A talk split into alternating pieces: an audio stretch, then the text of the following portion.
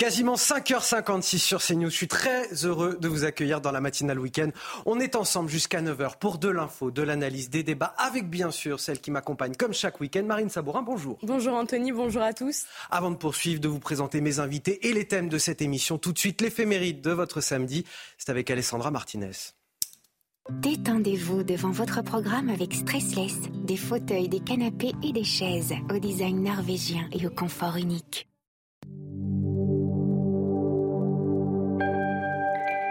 Chers amis, bonjour. Nous souhaitons aujourd'hui une très bonne fête aux scolastiques. Vous n'êtes sans doute pas très nombreux à porter le nom de cette grande sainte. En effet, pas un seul bébé n'a été nommé ainsi en France depuis 1970. Sans doute connaissez-vous le frère de notre sainte, qui n'est autre que Saint Benoît, le fondateur de l'ordre bénédictin. Scolastique est religieuse. Elle s'installe non loin de son frère qui s'est établi sur le mont Cassin, il Monte Cassino, en Italie elle va fonder le premier ordre religieux féminin adepte de la règle bénédictine. Une fois par an, Scolastique et Benoît ont coutume de se retrouver pour prier ensemble. L'histoire raconte qu'à l'occasion de leur dernière rencontre, sentant sa mort approcher, Scolastique prie de tout son cœur pour qu'un orage survienne et que son frère reste ainsi plus longtemps avec elle. Elle est exaucée et Saint Benoît reste avec sa sœur bien-aimée. Elle meurt en 547 et elle est enterrée au mont Cassin dans un tombeau préparé par son frère. Je vous laisse enfin avec cet extrait de la lettre de Saint Paul qui est lu à la messe aujourd'hui. C'est avec le cœur que l'on croit pour devenir juste. C'est tout pour aujourd'hui. À demain, chers amis. Ciao. Détendez-vous, confortablement installé. C'était votre programme avec les fauteuils et canapés stressless. On poursuit avec mes invités sur ce plateau. J'ai le plaisir de recevoir Mathieu Hoc. Bonjour. Bonjour Anthony. Bonjour à tous. Secrétaire général du Cercle de réflexion Le Millénaire. Face à vous ce matin, Michel Taube, comme à son habitude. Bonjour Michel. Bonjour Anthony, bonjour Marine et bonjour à tous. Fondateur du site Opinion Internationale. On a le plaisir également d'avoir Harold Iman, notre spécialiste des questions internationales. On évoquera bien sûr la situation avec vous au Proche-Orient. Mais avant de, commencer cette émission, il faut évidemment savoir quelle sera votre météo du samedi. C'est avec Karine Durand. La météo avec plombier.com, plombier.com. Un problème de chauffage, plombier.com. Une marque de groupe Verlaine. Bonjour Karine, et malheureusement aujourd'hui on a une France sous la pluie avec des risques d'inondation.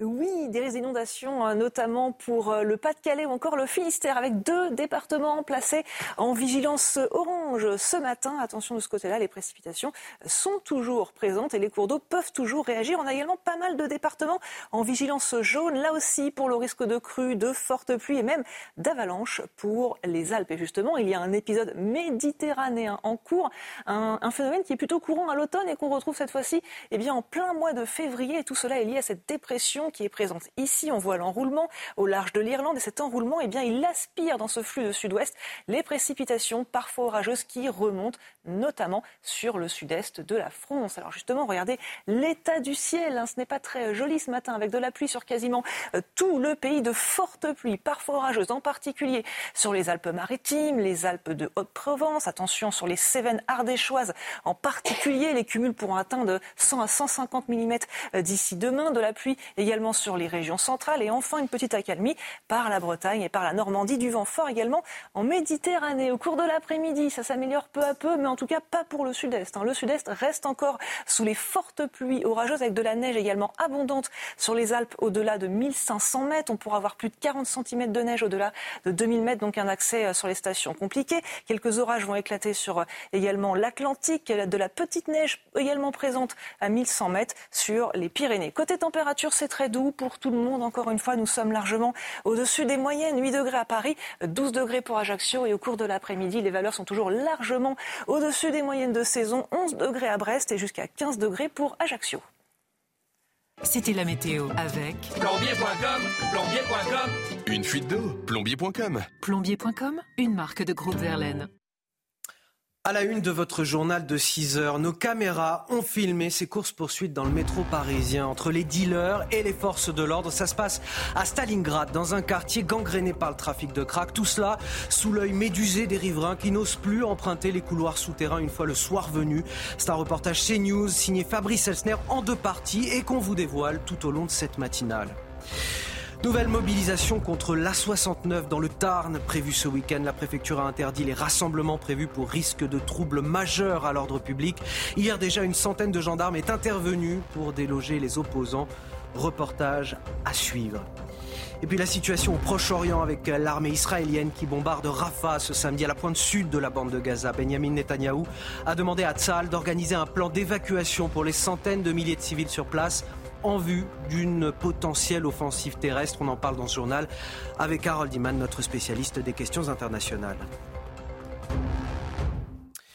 On commence tout d'abord avec euh, cet enfer du crack dans le quartier de Stalingrad au nord de Paris. Première partie de notre reportage ce matin tourné par Fabrice Elsner, reportage édifiant qui nous emmène dans les souterrains euh, du métro parisien. On y retrouve là aussi les consommateurs et les dealers, et au milieu de tout ça, les usagers qui assistent médusés à des courses-poursuites avec les forces de l'ordre. D'ailleurs, beaucoup d'entre eux n'osent plus emprunter le métro le soir par crainte d'être agressés. Trois heures ont suffi à notre journaliste pour être témoin du chaos ambiant. CNews au cœur du trafic à Stalingrad. C'est un reportage de Fabrice Elsner avec le récit d'Aminata Demphal.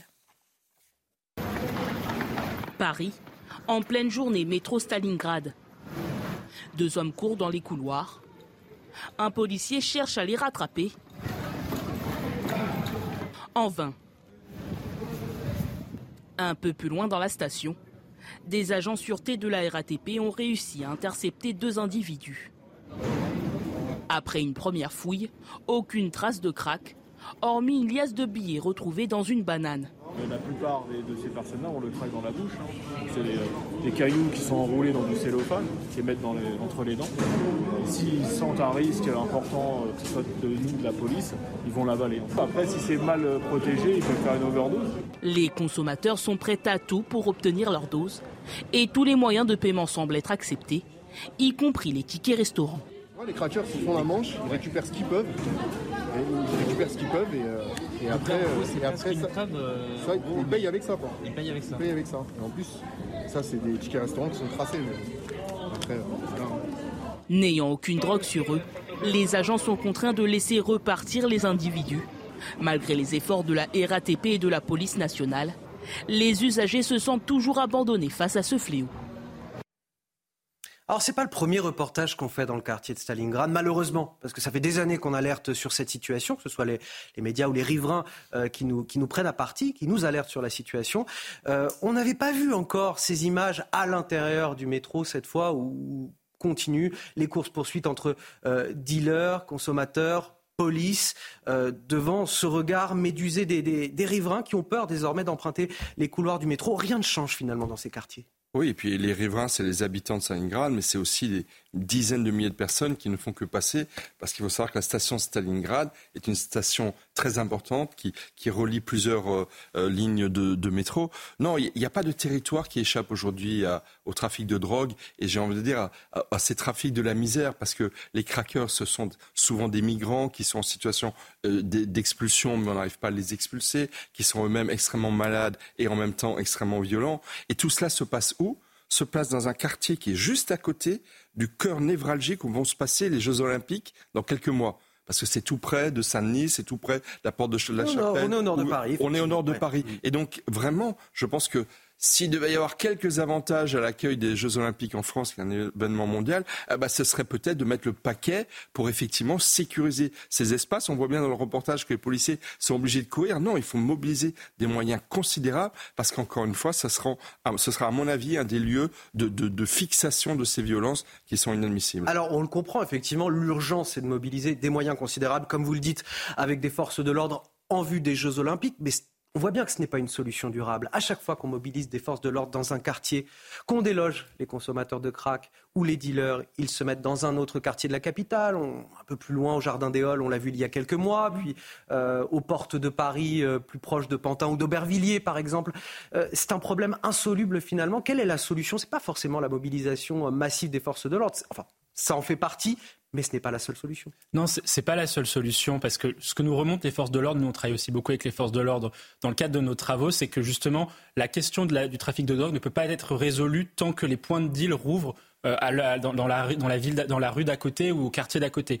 Ce qu'il faut et s'il faut montrer, c'est déjà pointer les responsabilités politiques, notamment celles de la mairie de, Paris, parce que Anne Hidalgo avait dit les Jeux Olympiques seront le moment où justement je vais pouvoir nettoyer les quartiers nord de, Paris pour pouvoir justement assurer la sécurité, notamment mettre fin à la colline du Crac, notamment à Porte de la Chapelle. Et le problématique de cette colline du Crac, c'est qu'en fait, en la cassant, on a étalé tous les problèmes de la drogue dans tout le, dans tout le nord de Paris. Donc ça, c'est le, le premier élément. Ensuite, c'est un coût, c'est le plan anti, ensuite il y a eu le plan anti-crack de la mairie de Paris, c'est 9 millions d'euros qui ont été retirés de la poche des Parisiens pour créer des salles de shoot. Or, les salles de shoot, elles valident le, principe suivant les toxicomanes peuvent, euh, on va dire, continuer à prendre leur cam sans euh, aux, frais du contribuable. Et cette ça, les salles de shoot, c'est la boîte de Pandore aussi. Hein, exactement. Et, après, en plus, c'est un, un, argument politique fallacieux parce qu'elle utilisait les salles de shoot en disant je vais en ouvrir une dans le 16e arrondissement, dans le 15e arrondissement pour faire payer, on va dire, pour faire payer les riches le, les problématiques du trafic, du trafic de, du, du crack et du trafic de stupéfiants.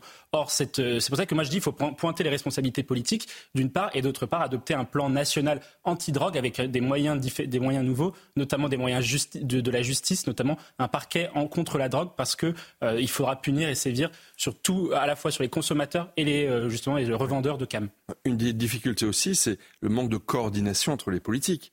Parce que rappelez-vous, lorsqu'il y avait effectivement en surface cette fois-ci des problèmes autour de la place de Stalingrad, euh, vous aviez la maire de Paris, Anne Hidalgo, la présidente de la région Île-de-France, Valérie Pécresse, Gérald Darmanin, ministre de l'Intérieur, qui se disputaient euh, et qui se renvoyaient, la, j'ai envie de dire, le, euh, la balle pour savoir qui est responsable. Et là, la RATP, c'est qui? C'est Jean Castex, donc ce, qui, qui en est le président aujourd'hui. Donc il faudrait peut-être aussi que les politiques se coordonnent beaucoup plus de façon efficace dans l'intérêt des usagers pour pouvoir effectivement peser davantage sur ce dossier.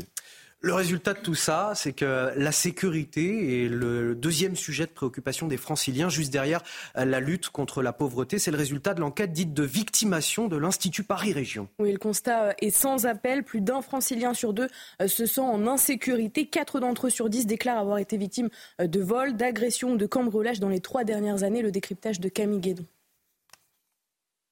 La sécurité au cœur des préoccupations des franciliens. Dans la dernière enquête de l'Institut Paris Région, la sécurité et la lutte contre la délinquance sont repassées devant la lutte contre le chômage. Sur 9000 personnes interrogées de plus de 15 ans, la lutte contre la délinquance est une priorité pour 31% des plus de 65 ans, alors que chez les jeunes de 15 à 24 ans, le chiffre baisse à 12%. Ça arrive en deuxième position parce que ça fait 24 mois que l'insécurité est grandissante en France.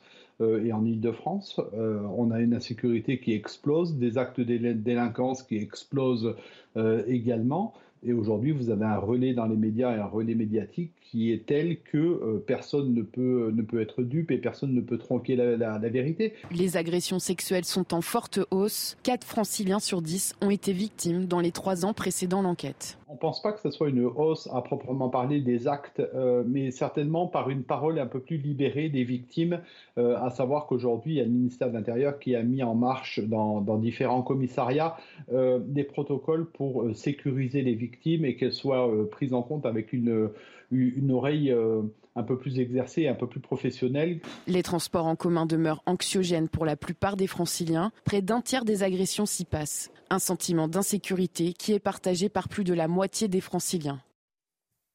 Alors cette étude, s'intéresse au, sentiment d'insécurité des Français qui est fondé sur une insécurité réelle. On a le crack au nord de Paris, on a le, sentiment, l'insécurité euh, constante dans les transports en commun, on a les cambriolages dans, dans les beaux quartiers et pas que, euh, les vols dans les quartiers touristiques, vols à la tire, les pickpockets. Euh, on a toute une thématique insécurité qui gangrène la capitale à l'approche là aussi des JO et qui ne repose pas seulement sur le sentiment des Parisiens. Moi, je pense que ce qui est déterminant dans le sentiment d'insécurité, c'est non seulement l'augmentation des violences, euh, c'est un fait, c'est une réalité, et malgré le déploiement de forces de l'ordre, qui, qui, est réel, mais qui malheureusement n'est pas à la hauteur de la violence que nous vivons tous. Mais il y a un deuxième élément qui, qui fait, à mon avis, exploser le sentiment d'insécurité. C'est que la justice ne suit pas.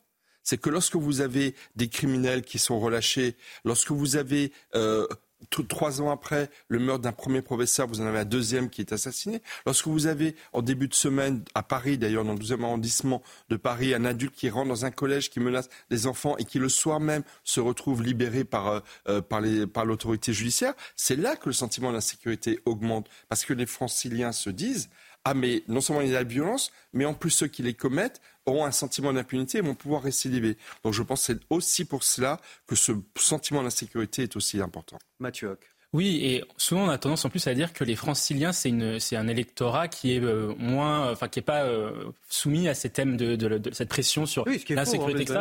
Mais ce qui, est ce qui est complètement faux, et votre sondage et votre reportage le montrent très justement, les franciliens, comme les Français, ne redoutent pas le changement, ils l'attendent en matière d'insécurité. Et cela se traduit par un certain nombre de faits, c'est notamment la question des émeutes, en euh, des émeutes lors de l'été dernier, elle a remis au, au cœur du sujet cette, cette actualité de l'insécurité. Et ce que l'on voit, c'est qu'en fait, les Français, après les émeutes, se sont dit euh, très justement qu'avec euh, des réponses sécuritaires fortes, parce que les, quand même, les, Gérald Darmanin a plutôt bien géré les émeutes, mais en même temps, il a envoyé euh, un tiers des effectifs de police en une semaine, sur, en, justement en, ne leur payant pas leur jour de solde, etc., pour justement bloquer les, émeutiers. Ils se sont dit, euh, lorsqu'on envoie des, mesures fortes, lorsque l'État répond de manière forte, il est possible de reprendre la main et de reprendre le contrôle sur l'insécurité. Or, après, ce que l'on voit depuis euh, les émeutes, c'est que euh, les, chiffres de l'insécurité n'ont pas, diminué, même plutôt l'inverse, ils ont plutôt eu tendance à augmenter. Donc, ce qu'attendent les Français, ce n'est pas des réponses coup de poing, c'est des réponses structurelles, radicales, à long terme. Ah, parmi ces euh, opérations euh, coup de poing, ces, euh, ces, coups de communication, cette saisie impressionnante à, à, Besançon jeudi. 10 kilos d'héroïne, un lance-roquette, deux fusils d'assaut.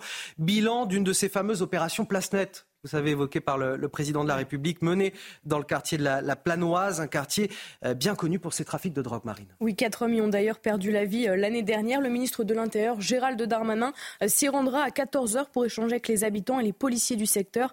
Et on reviendra sur ces opérations de place nette voulues par le chef de l'État avec notre invité Sonia Fibleuil, porte-parole de la police nationale à 8h. Et en attendant, on va peut-être y revenir avec vous d'ailleurs, le, chef de l'État qui avait dit pendant sa, conférence de presse au, début du mois de janvier, je veux 10 opérations euh, euh, place nette euh, par semaine dans le pays, justement pour régler cette question des trafics de drogue. C'est assez flou, c'est assez vaste ces opérations. Qu'est-ce que ça recouvre exactement? Est-ce que les résultats sont concrets? Il y a beaucoup de, témoins qui nous disent aujourd'hui, bah oui, il y a ces opérations place nette, mais dès que les forces de l'ordre quittent les lieux, bah, les dealers reviennent sur place et tout recommence comme avant. C'est leur inconvénient. En même temps, je pense qu'effectivement, la mobilité est quand même un argument très fort de la part de la police pour démanteler certains trafics de drogue.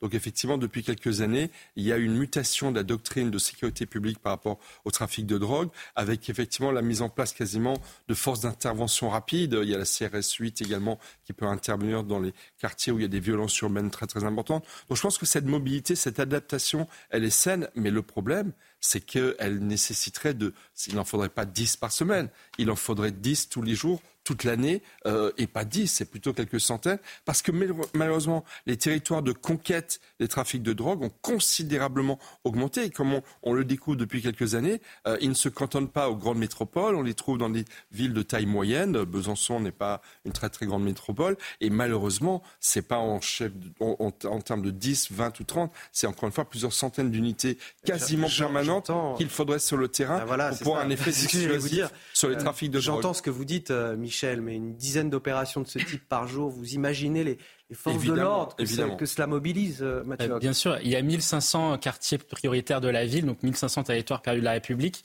pour 100, euh, départements. Donc ça veut dire qu'il y a 15, 15, quartiers qui sont en situation de reconquête républicaine par, par département. Donc effectivement, on ne peut pas généraliser ce type de dispositif. Il y a trois sujets, selon moi, pour le, selon sur le trafic de drogue. Il y a un, cette question de reprendre le contrôle sur les territoires perdus de la République. Ça, c'est des prérogatives de Gérald Darmanin. Et ça doit s'articuler autour de mesures très fortes sur, euh, à la fois sur la sécurité, l'école, les, euh, le travail, l'emploi, etc. Ça, c'est le premier euh, volet. Le deuxième volet, pour moi, c'est sanctionner les consommateurs parce qu'on ne peut pas aujourd'hui avoir un, pays où la consommation de drogue est la plus élevée d'Europe sans avoir justement les, écueils du trafic de drogue. Et il faut dire, les consommateurs, il faut les responsabiliser vis-à-vis de l'alimentation du trafic de drogue. Et le troisième sujet, c'est d'où provient la drogue. Et là-dessus, il faut des relations diplomatiques nouvelles, renouvelées, avec les pays producteurs de drogue, cannabis, drogue dure, etc. Notamment euh, le, Maroc, la Colombie, des choses comme ça, pour justement avoir une diplomatie euh, française et européenne beaucoup plus volontariste qui envisage des sanctions internationales, euh, enfin européennes en tout cas, à l'égard de ces pays producteurs. 6h15 sur CNews, le rappel de l'actualité, Marine Sabois. Gabriel Attal réunit ce matin à Matignon l'ensemble de son gouvernement désormais au complet. L'objectif de ce séminaire est de définir les priorités des prochains mois, le calendrier et la méthode. Le Premier ministre a affirmé qu'il allait notamment continuer à travailler sur la crise agricole à l'approche du Salon de l'agriculture alors qu'une loi d'orientation est en préparation. Olaf Scholz et Joe Biden font pression ensemble sur le Congrès américain. Les deux dirigeants demandent le déblocage d'une nouvelle aide pour l'Ukraine. L'incapacité du Congrès à aider l'Ukraine est presque une négligence criminelle, s'est indigné Joe Biden. Il demande depuis plusieurs semaines une rallonge de 60 milliards de dollars afin de reprendre l'assistance militaire interrompue fin décembre.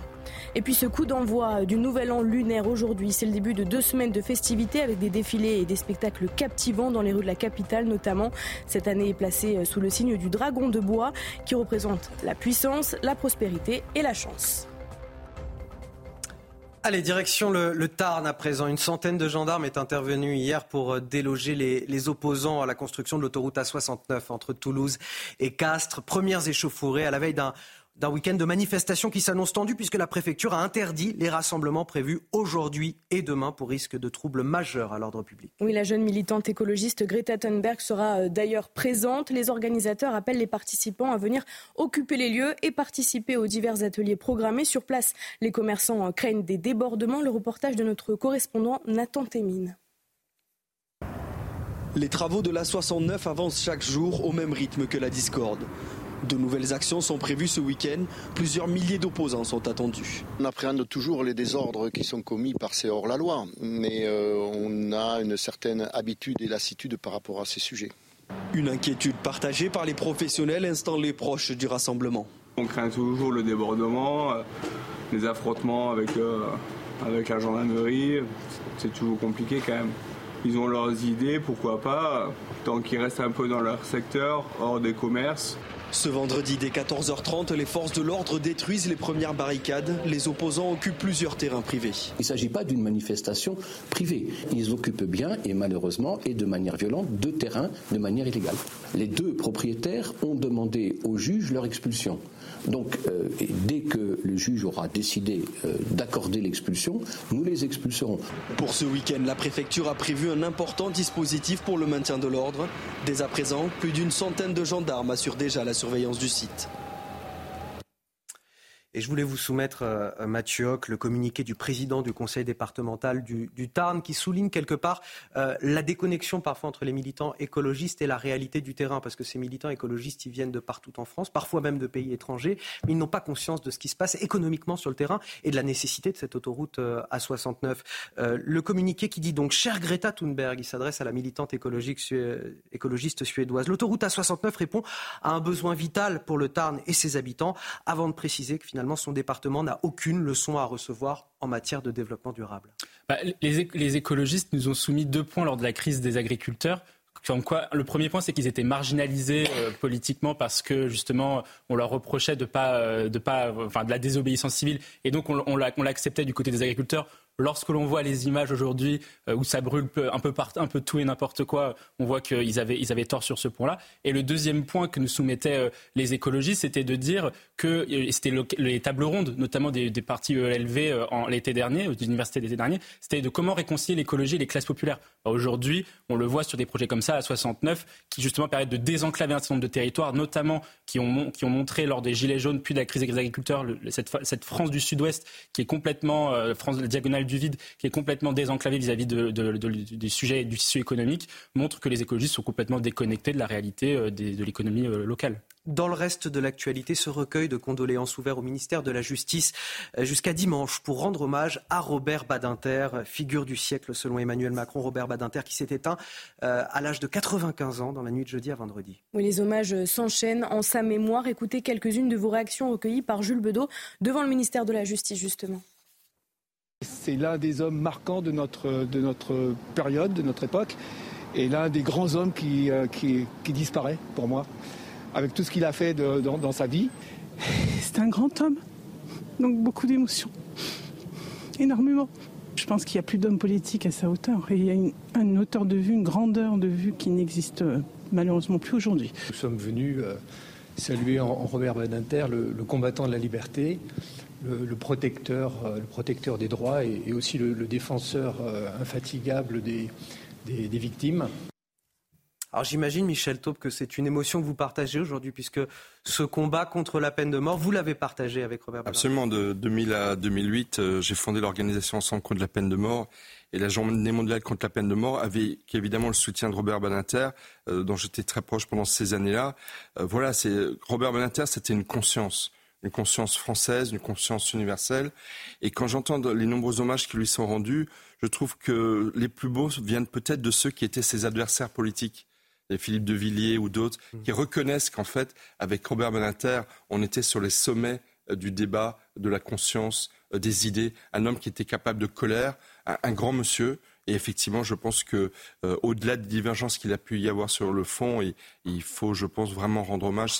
C'est, encore une fois, c'est une, c'est vrai que c'est conscience de la part de la classe politique aujourd'hui. Et puis, il n'y a pas que la euh, peine de mort, il y a aussi la dépénalisation de l'homosexualité, l'amélioration des conditions de détention qui, à l'époque, hein, dans les années jusqu'aux années 70, c'était déplorable dans les prisons françaises. Voilà, c'est, vraiment encore une fois une, conscience qui, qui s'en va, mais qui, qui perdurera, bien entendu, euh, bien au-delà de son départ l'importance de ne jamais oublier, alors peut-être les combats de, Robert Badinter, l'importance de ne jamais oublier aussi euh, les visages de ces hommes, femmes, enfants toujours retenus dans la bande de Gaza, ne jamais oublier les atrocités commises par le Hamas il y a plus de quatre mois maintenant. Oui, à Tel Aviv, plusieurs artistes se sont réunis dans le quartier euh, de Florentine pour rendre hommage à ces otages. Leurs portraits et leurs conditions de vie euh, y sont peints et dévoilés aux Israéliens et aux touristes. Reportage de notre envoyé spécial Régine Delfour.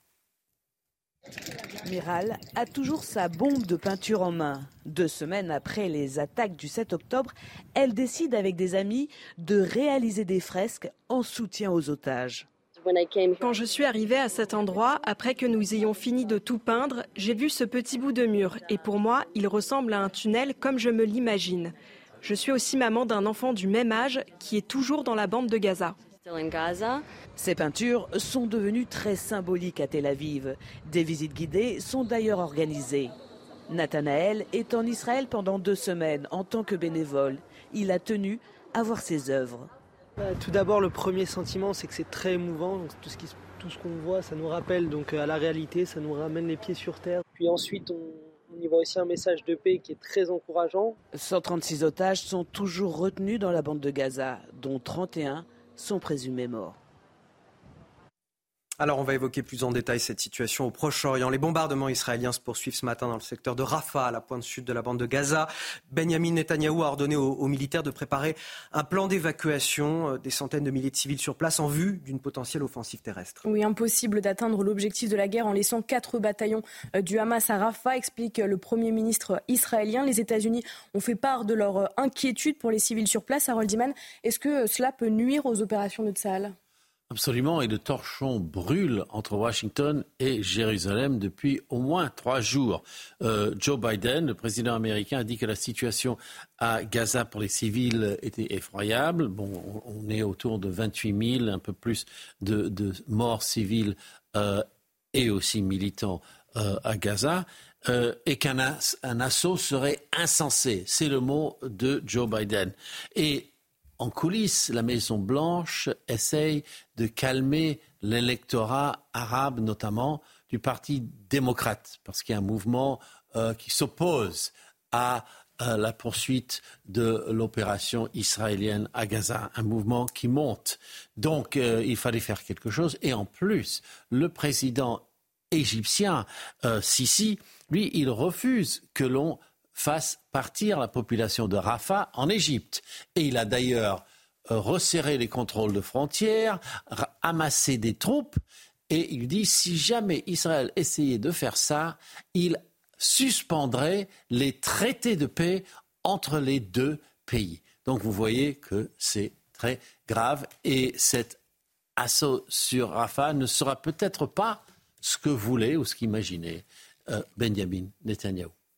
L'enfer du crack dans le quartier de Stalingrad à Paris. La deuxième partie de notre reportage à suivre dans un instant, juste après la pause, dans la matinale week-end de CNews.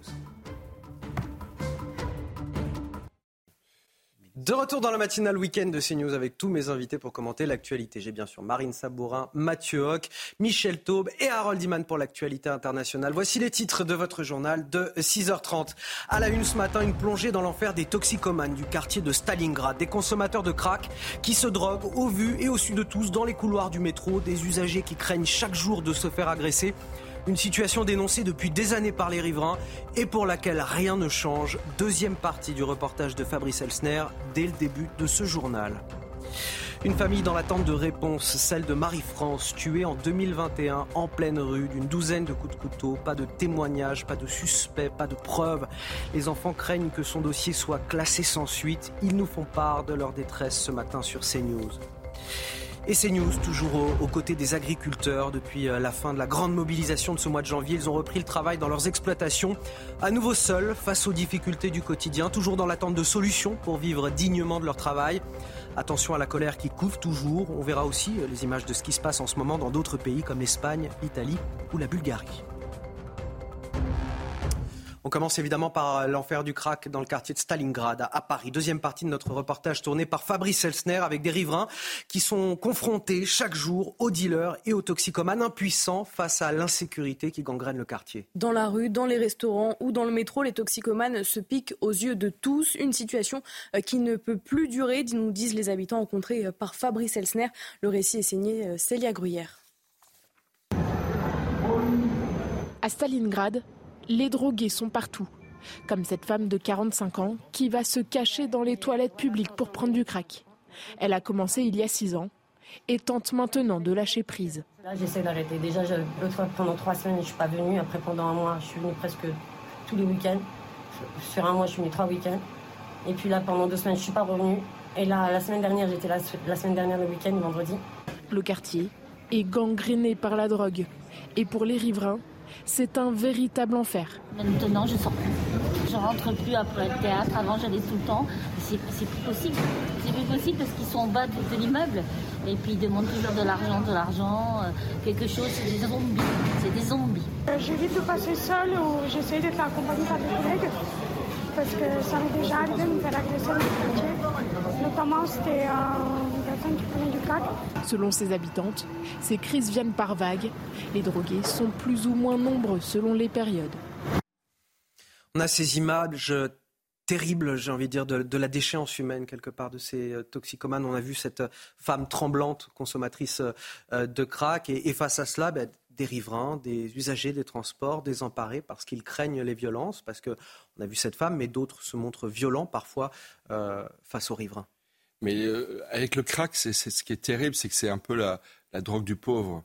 Parce qu'en fait, les, les, les, craqueurs, entre guillemets, ce sont des dealers, ce sont des délinquants, ce sont des personnes qui sont évidemment dans l'illégalité, mais en même temps, ce sont des personnes malades, des personnes qui sont complètement euh, prisonnières euh, de cet enfer dans lequel ils ont plongé, qui est celui de la dépendance à cette drogue terrible qui les, qui les mine. Et on le voit, le reportage est, véritablement saisissant. Donc il faut à la fois une réponse pénale et une réponse médicale. Et ni l'une ni l'autre ne sont déployés à la hauteur des besoins. c'est très compliqué. Quand on parle, par exemple, des, des, salles de shoot, on voit que l'expérience près de l'hôpital Lariboisière, euh, ça ne se passe pas bien pour les riverains.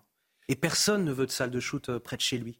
Bien entendu, mais en même temps, en même temps, euh, comment vous dire, euh, il faut y mettre les moyens. Est-ce que les moyens sont suffisants? Est-ce qu'on a déployé suffisamment de soignants pour les accompagner? Est-ce qu'il faut dans le métro qu'il ait que des policiers pour intervenir? Peut-être qu'il faudrait imaginer euh, des interventions de soignants mobiles qui accompagnent les policiers pour essayer d'inciter les craqueurs à aller ailleurs. Et puis ensuite, encore une fois, sur le plan pénal, il faut bien dire une chose, c'est que beaucoup de ces dealers dépendants sont souvent des migrants expulsables mais non expulsés parce qu'on n'a pas les moyens de les renvoyer dans leur pays d'origine et que du coup, ils s'accumulent. Ils sont de, mois et d'année en année de plus en plus nombreux. Donc il y a aussi ce problème-là qui, en amont, explique que la pression continue sans cesse à s'exercer sur ce quartier de Paris.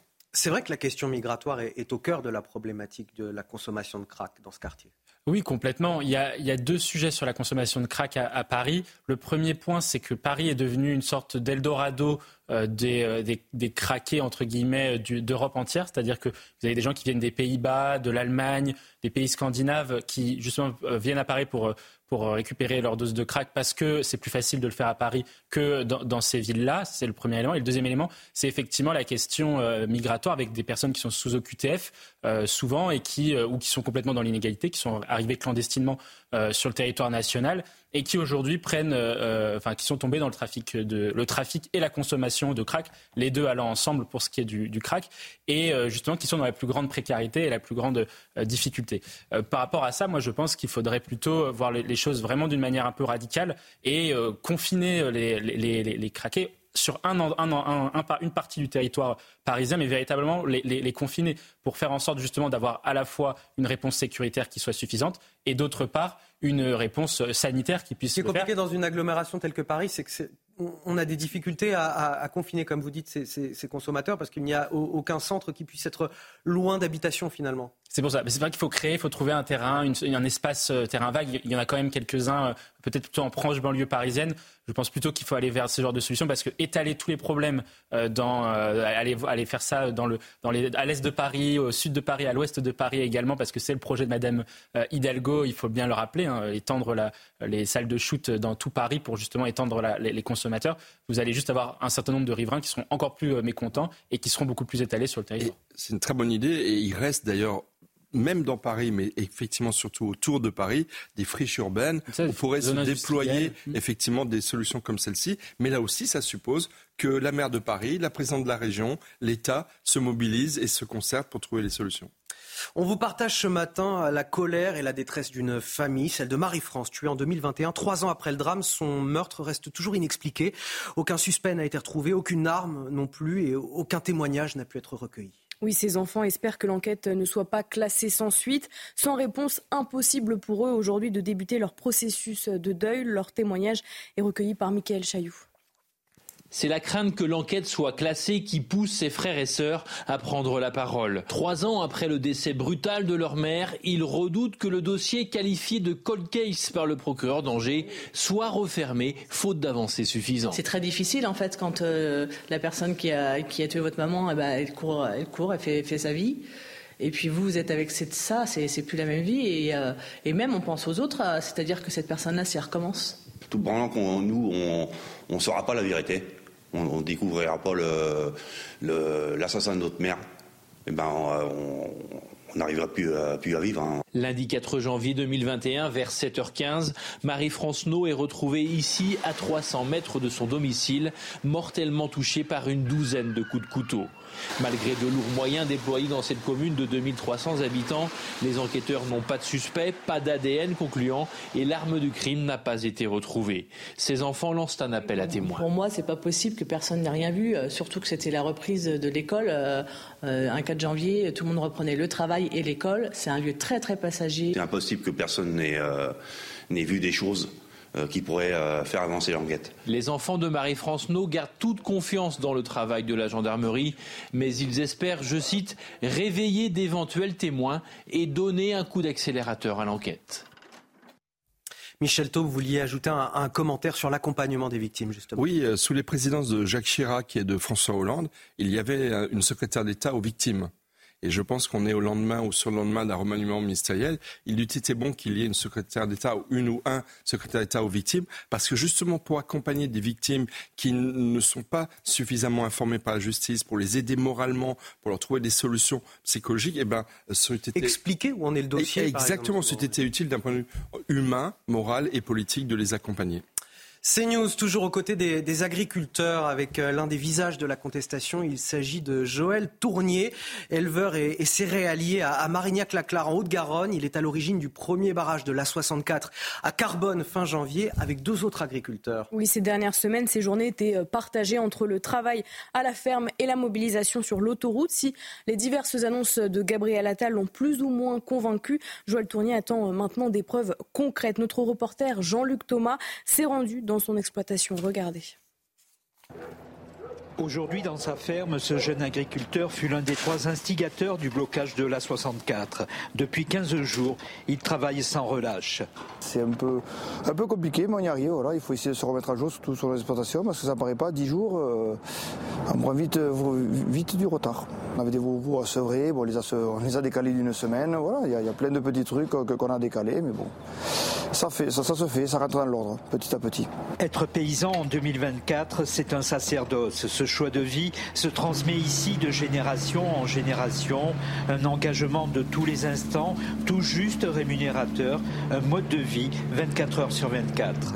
Ce métier, nous, on le vit, on le vit avec passion, avec amour et comme, on a dit plusieurs fois, euh, on est né agriculteur, on mourira agriculteur. Quoi. Euh, la terre coule dans nos veines. À une dizaine de kilomètres, les 300 hectares de maïs sont le cœur de la ferme, avec une problématique de plus en plus présente, le manque d'eau. Sans irrigation, ici, vous ne faites rien pousser. Quoi. Euh, nous, c'est ce qui nous permet d'avoir nos stocks à vendre, nos, volumes à vendre tous les ans. Quoi. Sinon, sans irrigation, c'est trop aléatoire. Malgré les avancées obtenues lors de la venue de Gabriel Attal, le ras-le-bol n'a pas totalement disparu.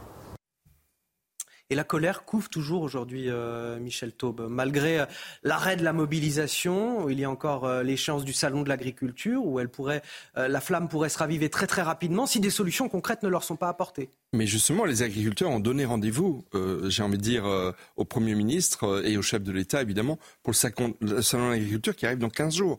Et, des engagements été pris que très très rapidement, euh, des allègements de normes seraient prises préfecture par préfecture.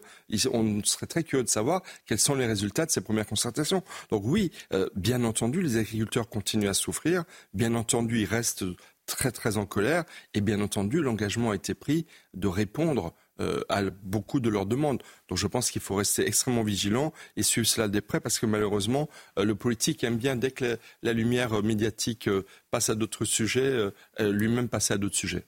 Je vais vous faire commenter, Mathieu euh, la situation des agriculteurs, on va d'abord regarder ces images de la colère euh, des agriculteurs qui continuent d'embraser plusieurs pays européens et pas seulement euh, la France, en Espagne, en Italie, en Bulgarie. Les mobilisations se poursuivent pour dénoncer notamment la concurrence déloyale de produits importés. Le procédé est le même que celui des agriculteurs français la semaine dernière. Ils bloquent des axes routiers pour espérer un dialogue avec leurs gouvernements respectifs. On fait le point sur la situation avec Aminata Demphal. Si la manifestation des agriculteurs s'est terminée en France, les actions des paysans se poursuivent dans plusieurs pays d'Europe. En Espagne, des milliers d'agriculteurs bloquent plusieurs routes à l'aide de tracteurs. Ils dénoncent la précarité dans leur secteur et protestent contre la politique agricole européenne. Nous ne sommes pas contre le gouvernement, nous voulons seulement travailler. Nous voulons travailler paisiblement et dignement. Même revendication en Italie. Ils réclament notamment la suppression des taxes sur le carburant agricole. Nous ne sommes pas ici pour protester, mais pour faire des propositions. Avec les citoyens et le gouvernement, nous verrons ensuite si les Européens veulent toujours des agriculteurs italiens. À l'est du continent, en Pologne, les doléances sont les mêmes. Les importations de produits agricoles venus d'Ukraine sont particulièrement dénoncées. Depuis l'exemption de tarifs douaniers accordés en 2022 pour soutenir le pays en guerre contre la Russie, ces produits viennent concurrencer les producteurs locaux et tirer les prix vers le bas. Critiquée, la Commission européenne tente de calmer les esprits. Sa présidente Ursula von der Leyen a recommandé ce mardi le retrait d'un texte visant à réduire l'utilisation des pesticides. Mathieu aucun commentaire sur cette euh, colère qui continue de couver chez les agriculteurs. L'étincelle peut repartir euh, très très rapidement, d'autant plus que euh, la situation est toujours compliquée dans les autres pays européens. Oui, en effet, la, colère des agriculteurs, elle révèle une chose, c'est que ce sont vraiment un phénomène de gilet vert que l'on a décrit pendant les dernières semaines qui s'explique parce que justement les crises que, traverse le monde agricole sont vraiment profondes et structurelles et euh, on peut déjà prendre, enfin, les, agriculteurs ont pris date avec le gouvernement euh, dès le salon d'agriculture. Je peux déjà penser, je pense déjà que les, les, promesses ne suffiront pas pour le salon de l'agriculture parce que les, mots sont beaucoup plus profonds. Euh, il y a plusieurs points. Il y a déjà le premier élément qui est que les, les, gilets verts finalement partagent le même symbole que les gilets jaunes, c'est-à-dire le fait que les symboles des élites mondialisées les ont oubliés, euh, ont oublié la France des territoires, ont oublié la France rurale un peu comme la France, des, des France périphérique avait été oubliée par, par le pouvoir central lors de la crise des Gilets jaunes. C'est le premier élément. Le deuxième point qui est euh, important, c'est que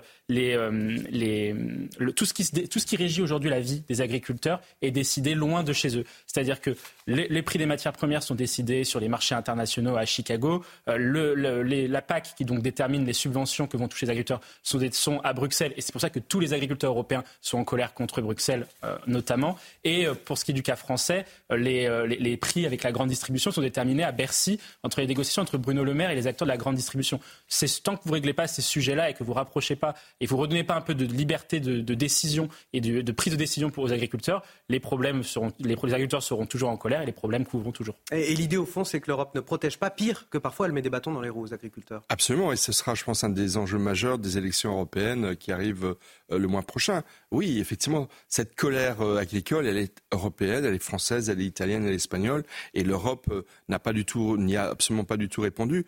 Et je vais vous dire, les enjeux de, de, de, de complexité, de normes, de financement, c'est déjà très difficile en France, mais au niveau de la technocratie bruxelloise, alors là, ça va être vraiment beaucoup plus compliqué. Donc je pense qu'il faudra d'autres manifestations pour arriver à faire plier, j'ai envie de dire, ce machin, comme disait, je crois, le général de Gaulle, qui est encore une fois une bureaucratie extrêmement complexe. 6h45 sur CNews. Le rappel de l'actualité, Marine Sabourin. Nouvelle manifestation contre l'autoroute A69 ce week-end, malgré l'interdiction de la préfecture pour risque de troubles majeurs à l'ordre public. Des dizaines d'opposants à l'autoroute entre Castres et Toulouse sont attendus aujourd'hui. La jeune militante écologiste Greta Thunberg sera d'ailleurs présente. Les organisateurs appellent les participants à venir occuper les lieux et participer aux divers ateliers programmés. En Ukraine, sept personnes sont mortes dans une frappe de drone russe sur une station-service euh, à Kharkiv. Parmi les victimes, trois enfants de 7 et 4 ans et un bébé de 6 mois, annonce faite par le gouverneur de la région. Et puis ces victoires de la musique marquées par le quadruplé de la révélation euh, Zao de Sagazan et l'allégeance du rap et au RB avec le sacre d'Ayana Kamura comme artiste féminine de l'année. Le rappeur Gazo et Vianney sont quant à eux nommés ex artiste masculin de l'année. Zao de Sagazan, 24 ans, a donc remporté quatre titres, celui de l'album, la chanson originale, la révélation scène et la révélation féminine. Plus que cinq mois et demi avant le début des Jeux Olympiques de Paris, la question de la sécurité est toujours au cœur des préoccupations. On l'a déjà vu. Les candidatures d'ailleurs affluent depuis plusieurs semaines pour devenir réservistes de la police nationale et sécuriser l'événement. Oui, le cap des 26 000 candidatures vient même d'être franchi. Ces hommes et ces femmes devront suivre une formation de plusieurs mois pour assurer euh, diverses missions, excepté celles d'ordre public. Tout ce qu'il faut savoir avec Mathieu Devez et Pierre-François Altermat. C'est un succès qui dépasse les espérances de la police nationale. À moins de six mois des Jeux Olympiques de Paris, le cap des 26 000 candidats pour devenir réservistes vient d'être franchi. Des recrues attendues avec impatience dans les différents services où elles sont appelées à travailler. Dans des services de sécurité routière comme euh, les CRS autoroutières, euh, dans des services de sécurisation du quotidien comme euh, en police secours ou en patrouille de centre-ville, ou même des missions d'accueil, hein, c'est tout à fait possible, voire même s'ils sont spécialistes, intégrer certains services de police judiciaire ou des services un petit peu plus spécialisés dans lesquels nous recherchons des profils particuliers comme des profils d'ingénieurs, des profils techniques ou ce genre de de, compétences. Depuis 2022, la réserve de la police nationale est ouverte à la société civile. Seule condition d'âge, il faut avoir entre 18 et 67 ans. Et avec les Jeux Olympiques, les candidatures se multiplient. Composée aujourd'hui de 7500 réservistes, la police devrait en disposer de 11 100 à la fin de l'année, pour un total de 30 000 réservistes en 2030. Les recrues doivent auparavant suivre une formation de plusieurs mois. Ils euh, ont une formation à la fois théorique et à la fois pratique. Euh, pratique sur euh, le port de l'arme, pratique également sur des gestes de self-défense, des gestes de, de techniques de professionnels d'intervention. et ils sont formés à l'écosystème et à la connaissance de l'institution police nationale. L'engouement pour la réserve de la police tombe à point nommé. Plus de 15 millions de visiteurs sont attendus en région parisienne durant les Jeux olympiques.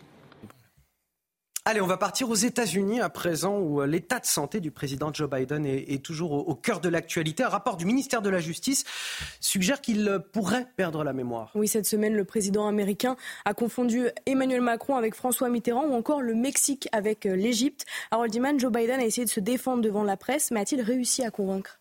Alors, dans un premier temps, il a réussi. Il a tenu une conférence de presse et on va écouter sa défense de lui-même. Je n'ai pas de problème de mémoire. Regardez ce que j'ai fait depuis que je suis devenu président. Aucun d'entre vous ne pensait que je pourrais faire passer toutes les choses que j'ai faites adopter. Comment est-ce possible? Je suppose que j'ai oublié ce qui s'est passé. Comme vous le savez au départ, le président du Mexique, Sisi, ne voulait pas ouvrir la porte pour permettre au matériel humanitaire d'entrer. Je lui ai parlé et je l'ai convaincu d'ouvrir la porte. Alors voilà, vous voyez que la fin de sa conférence de presse, euh, contredit euh, tout le début. Il a dit, voilà, il a fait une blague sur lui-même. Vous voyez, j'ai même oublié mes succès. Mais ensuite, il a parlé du président Sisi, président du Mexique. On en a parlé tout à l'heure. Il est quand même plutôt le président, égyptien. On va dire. Absolument. Donc, euh, d'où vient cette obsession pour la euh, politique et médiatique, en l'occurrence, pour la mémoire de Joe Biden, que l'on a tous vu défaillir plusieurs fois, il intervertit des mots, etc. Il a l'air perdu, mais sinon, il semble fonctionner. Bon. Une enquête commanditée par le Congrès américain, menée par un procureur indépendant, porte sur le fait de savoir si Joe Biden a commis un crime en gardant chez lui quelques boîtes de documents qui datent de l'ère Obama.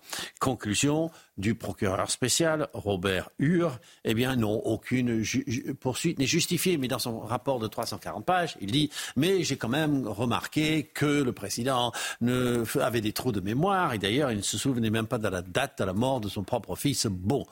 Donc, euh, les démocrates crient au scandale, ils disent que ça ne devait pas figurer dans le rapport, ça n'avait rien à voir. Et voilà que ça a relancé la polémique. Et on finit donc, euh, merci Harold, on finit donc avec une page de sport.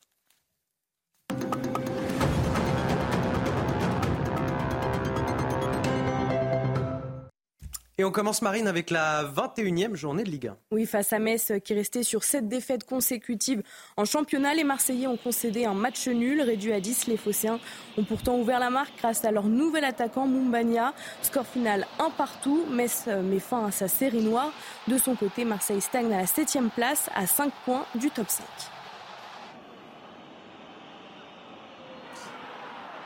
Et du rugby à présent, c'est la deuxième journée du tournoi des Six Nations qui démarre euh, aujourd'hui après sa lourde défaite au Vélodrome face à l'Irlande. Le 15 de France se déplace en Écosse aujourd'hui. Les Bleus n'ont plus le droit à l'erreur s'ils veulent remporter le tournoi et éviter une troisième défaite de rang.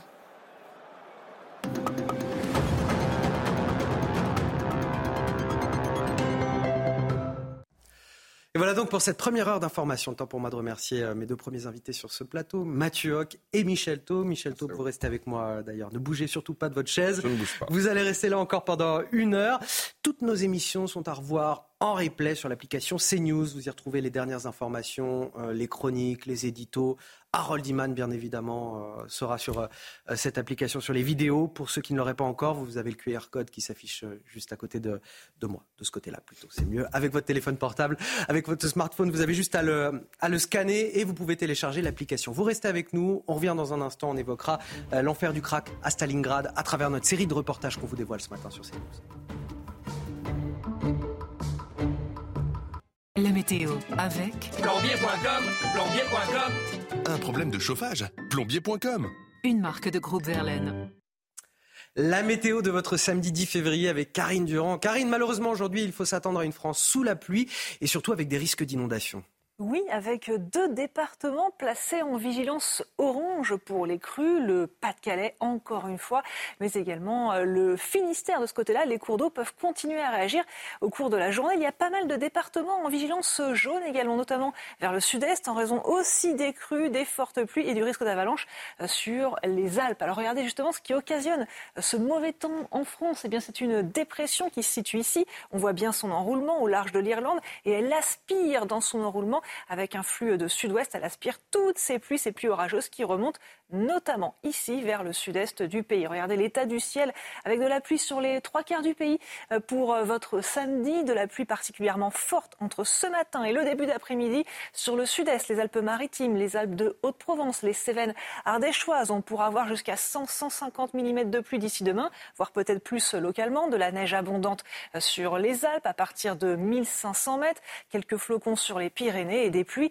qui remontent jusqu'en limite du bassin parisien. Par contre, c'est l'accalmie progressive euh, sur la Bretagne. Au cours de l'après-midi, encore de la pluie spécialement à l'est. Attention aux chutes de neige qui vont vraiment compliquer l'accès aux stations euh, en ce qui concerne les Alpes avec 40 euh, cm de neige attendue à partir de 2000 mètres, quelques flocons à 1100 mètres sur les Pyrénées, du vent fort également en Méditerranée et enfin le retour des éclaircies sur le nord-ouest. Les températures sont encore très douces, bien au-dessus des moyennes de saison. Elles baissent quand même légèrement d'un ou deux degrés par rapport à hier. 7 notamment pour euh, Brest, 8 à Lille et 10 pour euh, Bayonne et Biarritz. Et au cours de l'après-midi, encore de la douceur, mais un mauvais ressenti avec le vent et la pluie. 12 degrés à Bayonne, 15 à Ajaccio et 12 pour Strasbourg. C'était la météo avec Plombier.com, plombier.com. Une fuite d'eau, plombier.com. Plombier.com, une marque de groupe Verlaine. La conclusion de tout ça, c'est qu'il vaut mieux rester avec nous sur CNews ce matin, bien au chaud. Ravi de vous retrouver. On est ensemble jusqu'à 9h pour de l'info, de l'analyse, des débats avec tous mes invités sur ce plateau. L'excellente Marine Sabourin qui m'accompagne bien évidemment pour les JT, mais aussi Guillaume Bigot. Bonjour Guillaume. Bonjour Anthony Favali, bonjour à tous. Politologue pour commenter toute l'actualité. Michel Taube toujours avec nous. Oh, bonjour. Fondateur du site Opinion Internationale et Harold Iman pour évoquer sur ce plateau toute l'actualité internationale. Voici tout de suite les titres de votre journal de 7 h À la une, nos caméras ont filmé ces course-poursuite dans le métro parisien entre les dealers et les forces de l'ordre. Ça se passe à Stalingrad, dans un quartier gangréné par le trafic de crack. Tout cela sous l'œil médusé des riverains qui n'osent plus emprunter les couloirs souterrains une fois le soir venu. C'est un reportage chez News signé Fabrice Elsner en deux parties qu'on vous dévoile tout au long de cette matinale. Nouvelle mobilisation contre l'A69 dans le Tarn prévue ce week-end. La préfecture a interdit les rassemblements pour risque de troubles majeurs à l'ordre public. Hier déjà, une centaine de gendarmes est intervenue pour déloger ses opposants. Reportage sur place à suivre. Et puis la situation au Proche-Orient avec l'armée israélienne qui bombarde le secteur de Rafah ce samedi à la pointe sud de la bande de Gaza. Benjamin Netanyahou a demandé à Hatzal d'organiser un plan d'évacuation pour les centaines de milliers de civils sur place en vue d'une potentielle offensive terrestre. On en parle dans ce journal avec Harold Iman. On commence tout d'abord avec euh, l'enfer du crack dans le quartier de Stalingrad, au nord de Paris. Première partie de notre reportage ce matin tourné par Fabrice Elsner. Reportage édifiant qui nous emmène dans les souterrains du métro. On y retrouve là aussi les consommateurs et les dealers. Et au milieu de tout ça, les usagers qui assistent médusés à des courses-poursuites avec les forces de l'ordre. D'ailleurs, beaucoup d'entre eux n'osent plus euh, emprunter le métro le soir par crainte d'être agressés. Trois heures ont suffi à notre journaliste pour être témoin du chaos ambiant. CNews au cœur du trafic à Stalingrad. C'est un reportage de Fabrice Elsner avec le récit d'Aminata Demphal. Paris, en pleine journée, métro Stalingrad. Deux hommes courent dans les couloirs. Un policier cherche à les rattraper. En vain. Un peu plus loin dans la station, des agents sûreté de la RATP ont réussi à intercepter deux individus. Après une première fouille, aucune trace de crack, hormis une liasse de billets retrouvée dans une banane. La plupart de ces personnes-là ont le crack dans la bouche. hein. C'est des, des cailloux qui sont enroulés dans du cellophane, qui mettent dans les- entre les dents. S'ils sentent un risque important, euh, que ce soit de nous, de la police, ils vont l'avaler. Après, si c'est mal euh, protégé, ils peuvent faire une overdose. Les consommateurs sont prêts à tout pour obtenir leur dose et tous les moyens de paiement semblent être acceptés, y compris les tickets restaurants. Les craqueurs se font la manche, ils récupèrent ce qu'ils peuvent. Et ils récupèrent ce qu'ils peuvent et, euh, et après, euh, et ça, ça, ils payent avec ça quoi. Ils payent avec ça. Ils payent avec ça. Et en plus, ça c'est des tickets restaurants qui sont tracés. Mais après, euh, voilà. N'ayant aucune drogue sur eux, les agents sont contraints de laisser repartir les individus. Malgré les efforts de la RATP et de la police nationale, les usagers se sentent toujours abandonnés face à ce fléau. Guillaume Bigot, comment on explique cet éternel recommencement dans le quartier de Stalingrad à Paris, quand ce n'est pas les jardins des Halles ou, les portes euh, au nord de la capitale? Euh, je me souviens d'avoir euh, interrogé sur cette antenne, enfin c'était pas la matinale, mais c'est une, grande émission de la chaîne, le préfet de police Laurent Nunez qui avait été commencé à prendre ses fonctions pour préparer les Jeux Olympiques. Et il m'a assuré euh, que euh, le problème du crack serait résolu pour les Jeux Olympiques. Évidemment, j'étais, euh, je connais le, professionnalisme et, la réputation excellente de ce préfet qui a été aussi ministre. Je dis simplement, mais et le cancer, vous allez nous en débarrasser aussi. Donc c'est pas c'est pas sérieux, c'est pas raisonnable. En, les, avec le périmètre actuel de la législation, le périmètre actuel des budgets qui sont alloués et au ministère intérieur, mais surtout euh, aux moyens de la psychiatrie euh, et, de la dé- désintoxication en quelque sorte, euh, et je, dirais de la, de la façon dont le problème est pensé. C'est-à-dire que vous avez raison, ce qu'on pouvait attendre du préfet Nunez, c'est que le problème soit étalé parce que ça fait 25, 30 ans qu'il est étalé. En fait, c'est vraiment un, jeu- de, de cache-cache. hein. Euh, on les déplace dans un autre endroit, puis jusqu'à temps que les riverains n'en puissent plus. Donc là, on les redéplace dans un deuxième endroit, un troisième endroit, et ainsi de suite. En fait, qu'est-ce qui se passe? Tant qu'il y a des consommateurs, Tant qu'il y a aussi euh, ces filières de, revendeurs, on les a bien identifiés, on sait d'où ils viennent, etc.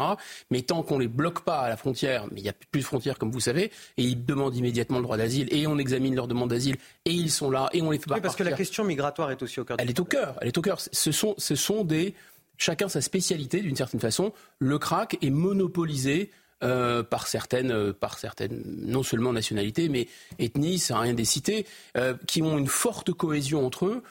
qui vivent dans une communauté, etc. Donc tout ça est assez, assez fluide d'une certaine façon, du point de vue de, de l'offre. Et puis il y a toujours des demandeurs. Et le crack, c'est un problème éternel parce que c'est une drogue pratiquement tout de suite addictive. C'est une drogue extrêmement dure qui dépense des phénomènes de manque qui créent de la violence. Et surtout, et surtout euh, c'est vraiment bon marché. Et donc, tous les ingrédients sont là pour que ce soit insoluble. Que faudrait-il faire? Rétablir des frontières euh, sortir des textes qui nous empêchent euh, d'expulser des gens en, délicatesse avec la loi? Il faudrait bien sûr pouvoir réprimer l'usage de stupéfiants dans la rue en appliquant les peines, ce qui n'est pas fait. Et puis surtout désintoxiquer ces gens si tant est que ce soit possible. Je pense que ça l'est, mais il faudrait des moyens importants. Il faudrait de la coercition. Euh, mais déjà, les gens qui sont dans des, dans des pathologies psychiatriques très graves pour eux-mêmes et, pour euh, leur entourage, on ne leur trouve pas des places, on n'arrive pas à les soigner, il n'y a plus de lit de psychiatrie, etc. Alors ne parlons même pas des craqueux. Comment on sort, Michel Taube, de ce jour sans fin euh, au nord de Paris? Je pense que Guillaume Bigot a bien raison. Euh, c'est un peu comme un cancer et on n'en sort pas comme cela. Euh, d'autant plus qu'il n'y a pas de volonté politique parce que souvenir pour souvenir, euh, moi, j'ai un autre souvenir, c'est celui de la dernière élection présidentielle où vous aviez deux candidates à l'élection présidentielle, Anne Hidalgo et Valérie Pécresse, qui étaient allées sur le terrain dans le quartier de Stalingrad et à Pantin, juste à côté, pour dire je vais régler le problème si je suis élu. Gérald Darmanin qui avait aussi euh, euh, ajouté sa, sa surenchère médiatique. Et la réalité, c'est que les riverains, quelques années après, sont toujours démunis, délaissés, abandonnés. Et à quelques mois, à cinq mois des Jeux Olympiques, bien entendu, euh, continuera, à mon avis, à, bien prospérer. Et les millions de touristes qui vont arriver à la capitale, euh, malheureusement, euh, en pâtiront, parce que Stalingrad, c'est tout près de l'épicentre où vont se dérouler les Jeux Olympiques, entre la porte de la Chapelle, Saint-Denis et le village olympique qui n'est pas très loin et ce sentiment d'insécurité voilà, qui est nourri justement par cette consommation de crack euh, à Stalingrad, mais pas seulement. La sécurité, deuxième sujet de préoccupation des franciliens juste derrière la lutte contre la pauvreté, c'est le résultat de l'enquête dite de victimation de l'Institut Paris Région. Et le constat est sans appel, plus d'un francilien sur deux se sent en insécurité. Quatre d'entre eux sur dix déclarent avoir été victimes de vols, d'agressions et de cambriolages dans les trois dernières années. Le décryptage de Camille Guédon.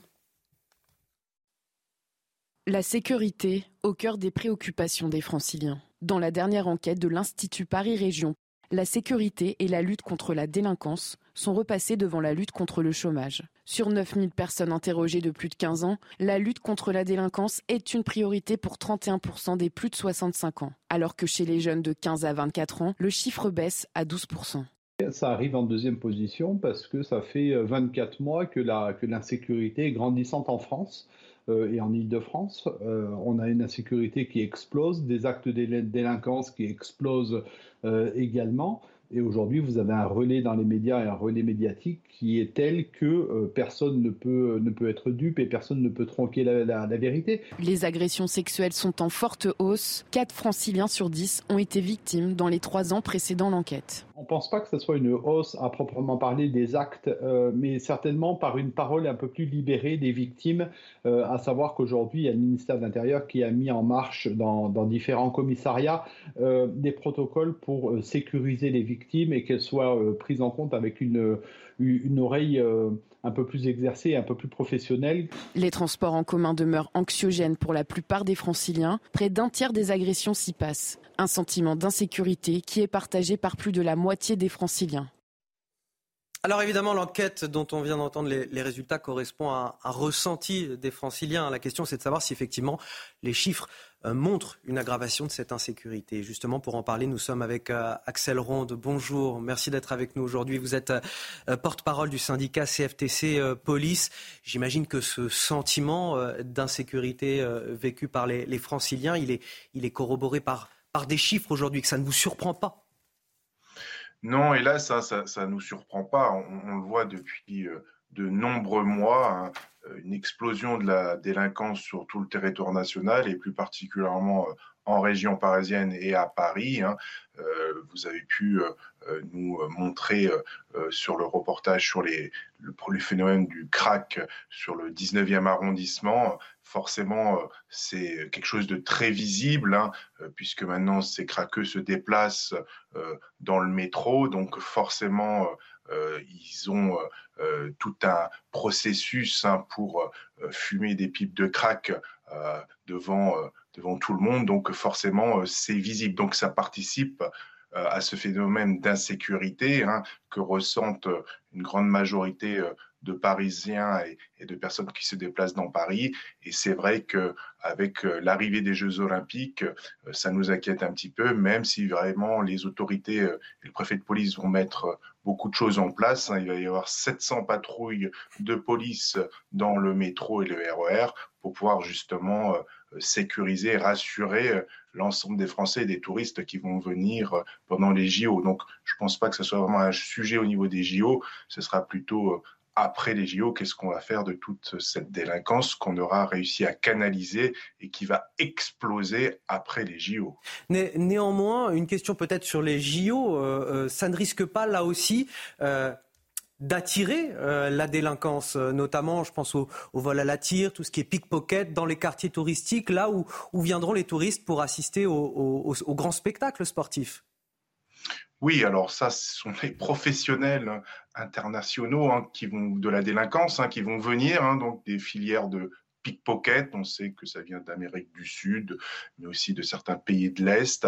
Il va y avoir aussi de la mendicité assez agressive, qui vont euh, euh, forcément euh, polluer, on va dire visuellement, les certains quartiers où il va y avoir beaucoup, beaucoup aussi de, de phénomènes de pickpocket, d'individus qui vont profiter euh, un petit peu de la naïveté de certains touristes pour euh, leur prendre ben, leur portefeuille. Hein. Il y a aussi le phénomène de la prostitution.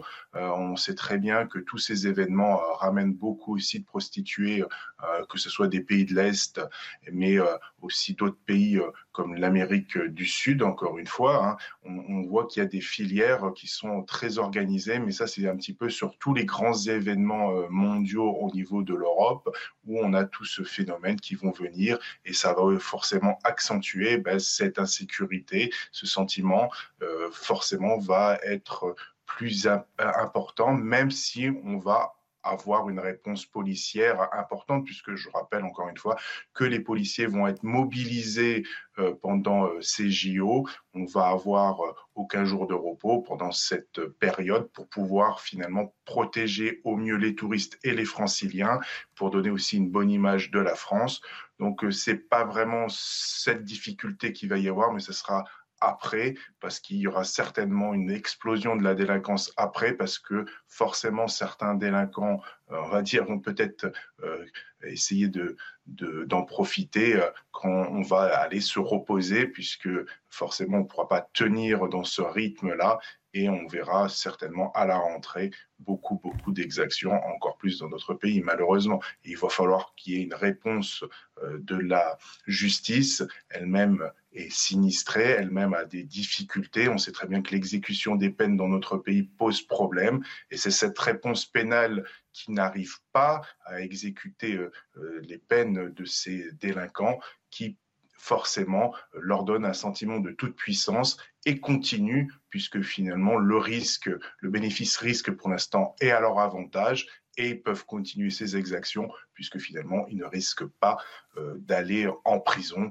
malheureusement, les prisons sont remplies et on voit bien que finalement, euh, ça ne les dissuade pas et ils vont pouvoir continuer euh, toute cette, euh, bah, toute cette délinquance de voie publique. Et je rappelle, Axel Ronde, qu'on sait votre mobilisation, on sait à quel point les forces de l'ordre, et notamment en région parisienne, sont engagées pour notre sécurité au, quotidien.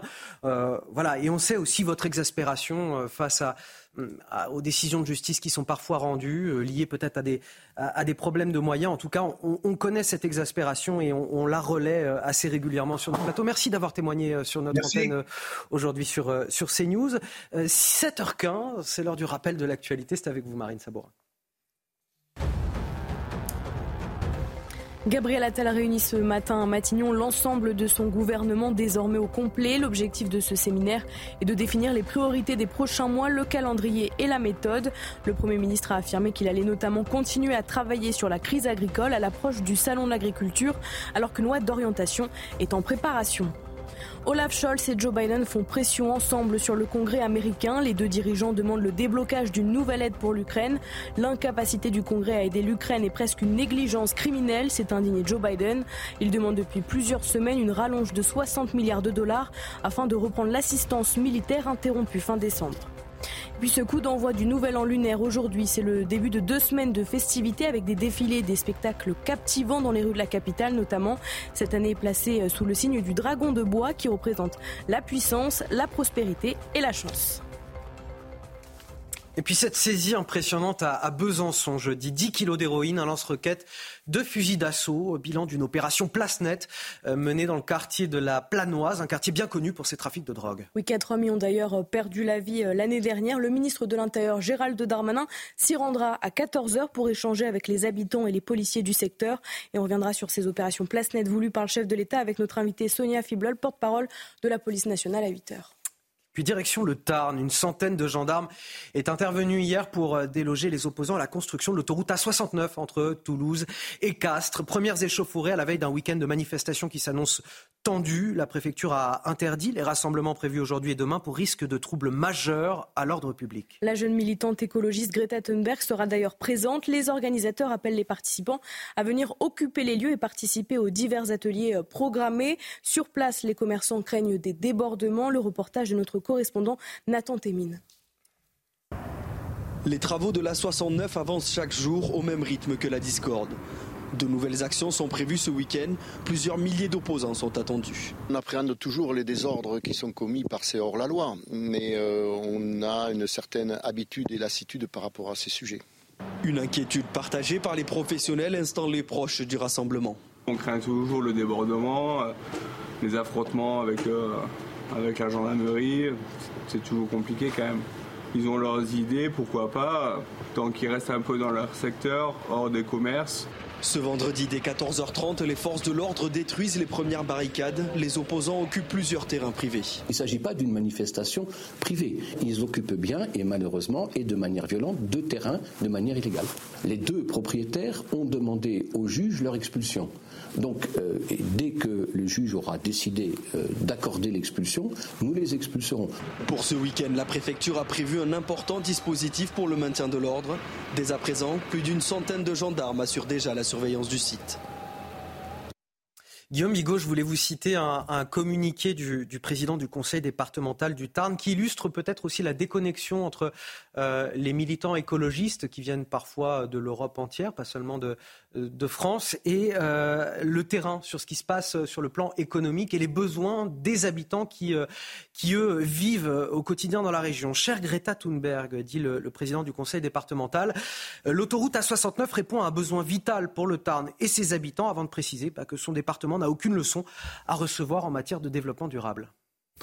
Ils viennent euh, parfois d'étrangers, mais ils viennent quasiment toujours de centres-villes ultra-urbains, de familles urbaines en général coupées complètement euh, de, la campagne, de la nature, euh, qu'ils ne connaissent pas, des besoins des territoires. Là, ce tronçon d'autoroute, c'est Castres, Toulouse, enfin, c'est pour les gens qui sont isolés, enclavés. ça veut dire qu'ils vont en plus dépenser plus d'essence, ça va leur coûter plus cher, donc il va y avoir plus d'émissions de CO2. Euh, donc c'est tout à fait en dépit du bon sens. Je pense, je me, pose même la question de savoir si c'est pas une, le moyen d'afficher une sorte de mépris, de détestation euh, de quoi? Ah bah, des, des gens qu'on ne voit pas, de la France périphérique, des fameux qui roulent au diesel, qui fument, qui fument des clopes. C'est un moyen aussi de vous savez, cette écologie, elle a tombé le masque, hein, et notamment, on l'a vu au moment de la crise des agriculteurs. C'est-à-dire, il y a vraiment une idée de. C'est horrible, ces gens qui travaillent la terre, mon Dieu, etc. Euh, il faut des murs végétalisés dans les centres-villes. Il faut aller se déplacer. Alors, pas toujours en avion. Hein, parfois, on prend des, bateaux comme Madame Greta Thunberg pour se faire bien voir à l'aller puis toute son équipe part en avion, puis on revient en avion. Toute cette, espèce d'agribashing euh, et d'écologie punitive qui est molièresque, hein, tous ces gens-là, en fait, vont de sommet en sommet, polluent tant qu'ils peuvent, mais ils ne veulent pas que euh, les gens qui travaillent la terre et qui nous nourrissent hein, et qui habitent dans les campagnes et qui connaissent la nature puissent s'organiser. Et puis, accessoirement, il y a juste une règle qui s'appelle la démocratie. Ça a été voté, ça doit être appliqué, que ça plaise ou non à ces militants. ce qui est intéressant dans ce que vous dites, c'est qu'on a le sentiment quelque part que euh, l'écologie a choisi son camp, a choisi sa classe sociale quelque part.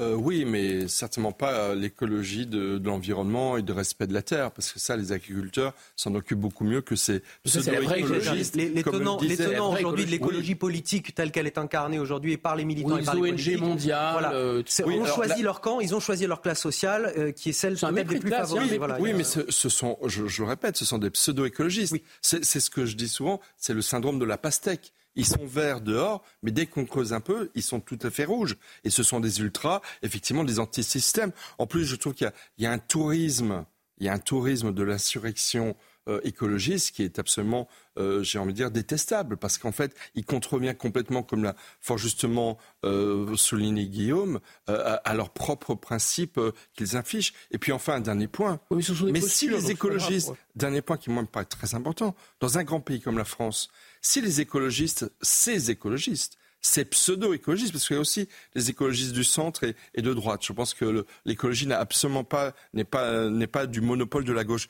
Mais si ces écologistes étaient au pouvoir, mais toutes les infrastructures de notre grand pays comme la France n'auraient pas pu être construites. C'est les autoroutes, tous les grands euh, œuvres d'architecture qui ont été créées. Ça n'aurait pas été possible. Donc il faut bien se dire que les écologistes qui sont derrière et qui vont être présents d'ailleurs sur la 69, vous allez avoir plein de leaders politiques d'extrême gauche qui seront présents, mais c'est des personnes qui sont contre la modernité, qui sont contre le développement, qui sont contre les grands projets architecturaux. Une autoroute, c'est quoi? Une autoroute, c'est une infrastructure de mobilité, de transport qui développe une économie et qui, contrairement à ce qu'ils disent, respecte évidemment les, éco les écosystèmes, comme le disait le président du département du Tarn. Allez, pour finir ce journal, on va s'intéresser à la situation au Proche-Orient, les bombardements israéliens euh, qui se poursuivent. Ce matin, dans le secteur de Rafah, la pointe sud de la bande de Gaza, Benjamin Netanyahou a ordonné aux militaires de préparer un plan d'évacuation des centaines de, de milliers de civils sur place en vue d'une potentielle offensive terrestre. Impossible d'atteindre l'objectif de la guerre en laissant quatre bataillons euh, du Hamas à Rafah, explique le Premier ministre israélien. Les États-Unis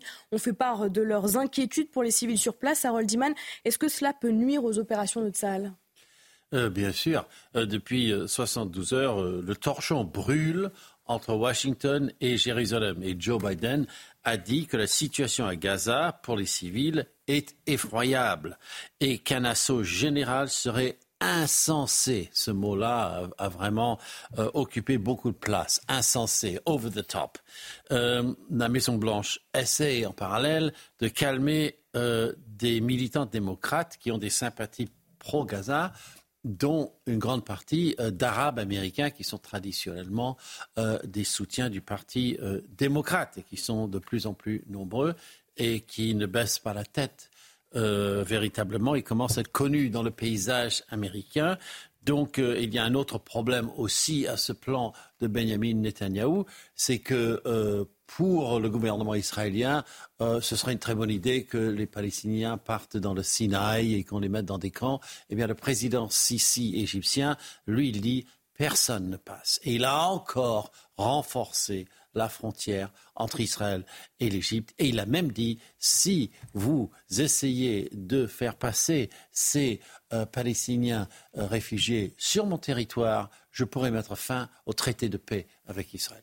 L'analyse d'Harold Iman sur ce plateau. On va marquer une courte pause, on revient dans un instant. On continuera notre série de reportages au cœur du, métro parisien, à Stalingrad plus précisément, l'enfer du crack, là où euh, consommateurs et, dealers de, crack se réunissent. Euh, et bien sûr, sous l'œil médusé des, usagers euh, du métro, notre reportage de Fabrice Elsner à suivre dans un instant. De retour dans votre matinale week-end avec Harold Iman, avec Michel Taube, avec Guillaume Bigot et bien sûr Marine Sabourin pour les. Voici d'ailleurs les titres de votre journal de 7h30. À la une ce matin, une plongée dans l'enfer des toxicomanes du quartier de Stalingrad, des consommateurs de crack qui se droguent au vu et au su de tous dans les couloirs du métro face à des usagers qui craignent chaque jour de se faire agresser. Une situation dénoncée depuis des années par les riverains et pour laquelle rien ne change. Deuxième partie du reportage de Fabrice Elsner dès le début de ce journal. Une famille dans l'attente de réponse, celle de Marie-France, tuée en 2021 en pleine rue d'une douzaine de coups de couteau. Pas de témoignages, pas de suspects, pas de preuves non plus. Les enfants craignent que son dossier soit classé sans suite. Ils nous font part de leur détresse ce matin. Et puis ces news, toujours aux côtés des agriculteurs. Depuis la fin de la grande mobilisation de ce mois de janvier, ils ont repris le travail dans leurs exploitations, à nouveau seuls face aux difficultés du quotidien, toujours dans l'attente de solutions pour vivre dignement de leur travail. Attention à la colère qui couvre toujours. On verra aussi les images de ce qui se passe en ce moment dans d'autres pays comme l'Espagne, l'Italie ou la Bulgarie. L'enfer du crack dans le quartier de Stalingrad à Paris. Deuxième partie de notre reportage tourné par Fabrice Elsner avec des riverains qui sont euh, confrontés chaque jour aux dealers et aux toxicomanes impuissants face à, à l'insécurité qui gangrène le quartier. Dans la rue, dans les restaurants ou dans le métro, les toxicomanes se piquent aux yeux de tous. Une situation euh, qui ne peut plus durer, nous disent les habitants rencontrés par Fabrice Elsner. Le récit est signé euh, Célia Gruyère. À Stalingrad, les drogués sont partout comme cette femme de 45 ans qui va se cacher dans les toilettes publiques pour prendre du crack. Elle a commencé il y a 6 ans et tente maintenant de lâcher prise. Là, j'essaie d'arrêter. Déjà, pendant trois semaines, je ne suis pas venue. Après, pendant un mois, je suis venue presque tous les week-ends. Sur un mois, je suis venue trois week-ends. Et puis là, pendant deux semaines, je ne suis pas revenue. Et là, la semaine dernière, j'étais la, la semaine dernière, le week-end, vendredi. Le quartier est gangréné par la drogue. Et pour les riverains, c'est un véritable enfer. Maintenant, je sors plus. Je rentre plus après le théâtre. Avant, j'allais tout le temps. C'est plus possible. C'est plus possible parce qu'ils sont en bas de, l'immeuble. Et puis, ils demandent toujours de l'argent, de l'argent, euh, quelque chose. C'est des zombies. C'est des zombies. Euh, J'évite de passer seule ou j'essaie d'être accompagnée par des collègues. Parce que ça m'est déjà arrivé de me faire agresser dans le quartier. Notamment, c'était une personne qui prenait du crack. Selon ses habitantes, ces crises viennent par vagues. Les drogués sont plus ou moins nombreux selon les périodes. Cette situation sociale dramatique qui est illustrée là dans ce reportage à travers les, tremblements de, cette consommatrice de, stupéfiants et les témoignages bien sûr euh, édifiants des usagers du métro qui craignent aussi pour leur sécurité. Oui, on, a déjà parlé euh, de ces toxicomanes, mais il faut aussi parler des riverains, il faut parler des habitants, il faut parler euh, des, touristes. Euh, le président de la RATP, c'est Jean Castex, ancien Premier ministre. Je pense qu'il faut véritablement déployer une priorité absolue dans les mois qui viennent, notamment parce qu'il y a les Jeux Olympiques, mais avant tout pour les habitants et les riverains, pour qu'en termes de sécurité et de soins, des efforts soient faits. Parce qu'encore une fois, on est tout près des, de, de, de l'épicentre des Jeux Olympiques, et je pense que ça va être un, point de, de, fixation et de, dénonciation qui va se développer dans les mois qui viennent. On est encore, une fois, très très proche des Jeux Olympiques et donc c'est une priorité absolue. Les, les, tremblements aussi de cette consommatrice nous rappellent qu'on n'a pas parlé forcément tout à l'heure de ces salles de consommation à moindre risque, qu'on appelle plus communément les salles de shoot, dont personne ne veut, et pour cause, quand on a vu l'expérimentation à, Paris, qui est toujours en cours d'ailleurs à l'hôpital Lariboisière, dans le 10e arrondissement, ce n'est pas une réussite pour les riverains.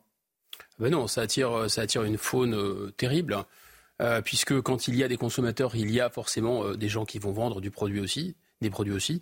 C'est le crack, c'est le produit le plus rapidement addictif, le moins cher. C'est vraiment une drogue à la fois très dure, très facile à, à trouver et très bon marché. Donc c'est la drogue des gens qui sont dans la rue, c'est la drogue du SDF. Alors tous les SDF ne sont pas évidemment, heureusement, fort heureusement, pas des craqueux. C'est la drogue euh, aussi des, euh, des mineurs, souvent des mineurs isolés euh, qui sont voilà, devenant un peu des enfants des rues, etc., en perdition. C'est vraiment c'est une population très très fragile qui vit dans la rue et ça a des effets aussi sédatifs. C'est-à-dire que ça fait, ça fait, comme toutes les drogues, ça fait un peu oublier la misère, ça crée une espèce de d'euphorie, mais ça dure très peu de temps. La redescente est ultra violente et donc il faut à chaque fois sa dose. Et évidemment, quand vous êtes pris dedans, vous êtes encore. Je dirais, c'est vraiment la caricature de la drogue parce que euh, l'effet est à la fois très violent, c'est très bon marché, ça redescend très vite et donc il faut très rapidement retrouver de l'argent par tous les moyens. Donc là, il y a quand même une source de, de criminalité, c'est criminogène par nature. Et par ailleurs, quand vous êtes en manque, vous êtes ultra dangereux euh, pour vous et pour les autres. Donc on a un cocktail vraiment absolument explosif avec cette drogue qui est, euh, je dirais, doublement lié à la, à l'immigration, c'est-à-dire parce qu'on sait que certains groupes tiennent le trafic de crack euh, en région parisienne, mais par ailleurs, ils ciblent aussi, pas déjà nécessairement des gens de leur, de leur groupe ethnique, mais ils ciblent aussi des on va dire, des zonards, des gens internationaux qui sont là, un peu en errance, parfois à côté des églises, parce que les églises viennent leur donner à manger. Donc à chaque fois vous avez des gens qui sont euh, des SDF internationaux un peu paumés, très mal à l'aise, eh bien là, les vendeurs de crack viennent leur donner des doses gratuites, c'est comme ça que ça se passe, et ensuite ils tombent là-dedans. Donc c'est un problème assez épouvantable. Tant qu'il n'y a pas des structures à la fois carcérales et de, traitement euh, et tant que, mais là on rêve, il n'y a pas euh, des contrôles aux frontières, on n'en sortira pas. Hein. Dans le reste de l'actualité ce matin, on vous partage la colère et la détresse d'une famille, celle de Marie-France, tuée en 2021. Trois ans après le drame, son meurtre reste toujours inexpliqué. Aucun suspect n'a été interpellé, aucune arme retrouvée, aucun témoignage n'a été recueilli. Ces enfants euh, espèrent que l'enquête ne soit pas classée sans suite. Sans réponse, impossible pour eux aujourd'hui de débuter leur processus de deuil. Leur témoignage est recueilli par Michael Chailloux. C'est la crainte que l'enquête soit classée qui pousse ses frères et sœurs à prendre la parole. Trois ans après le décès brutal de leur mère, ils redoutent que le dossier qualifié de cold case par le procureur d'Angers soit refermé, faute d'avancées suffisantes. C'est très difficile en fait quand euh, la personne qui a, tué votre maman, eh ben, elle court, elle court, elle fait, fait sa vie.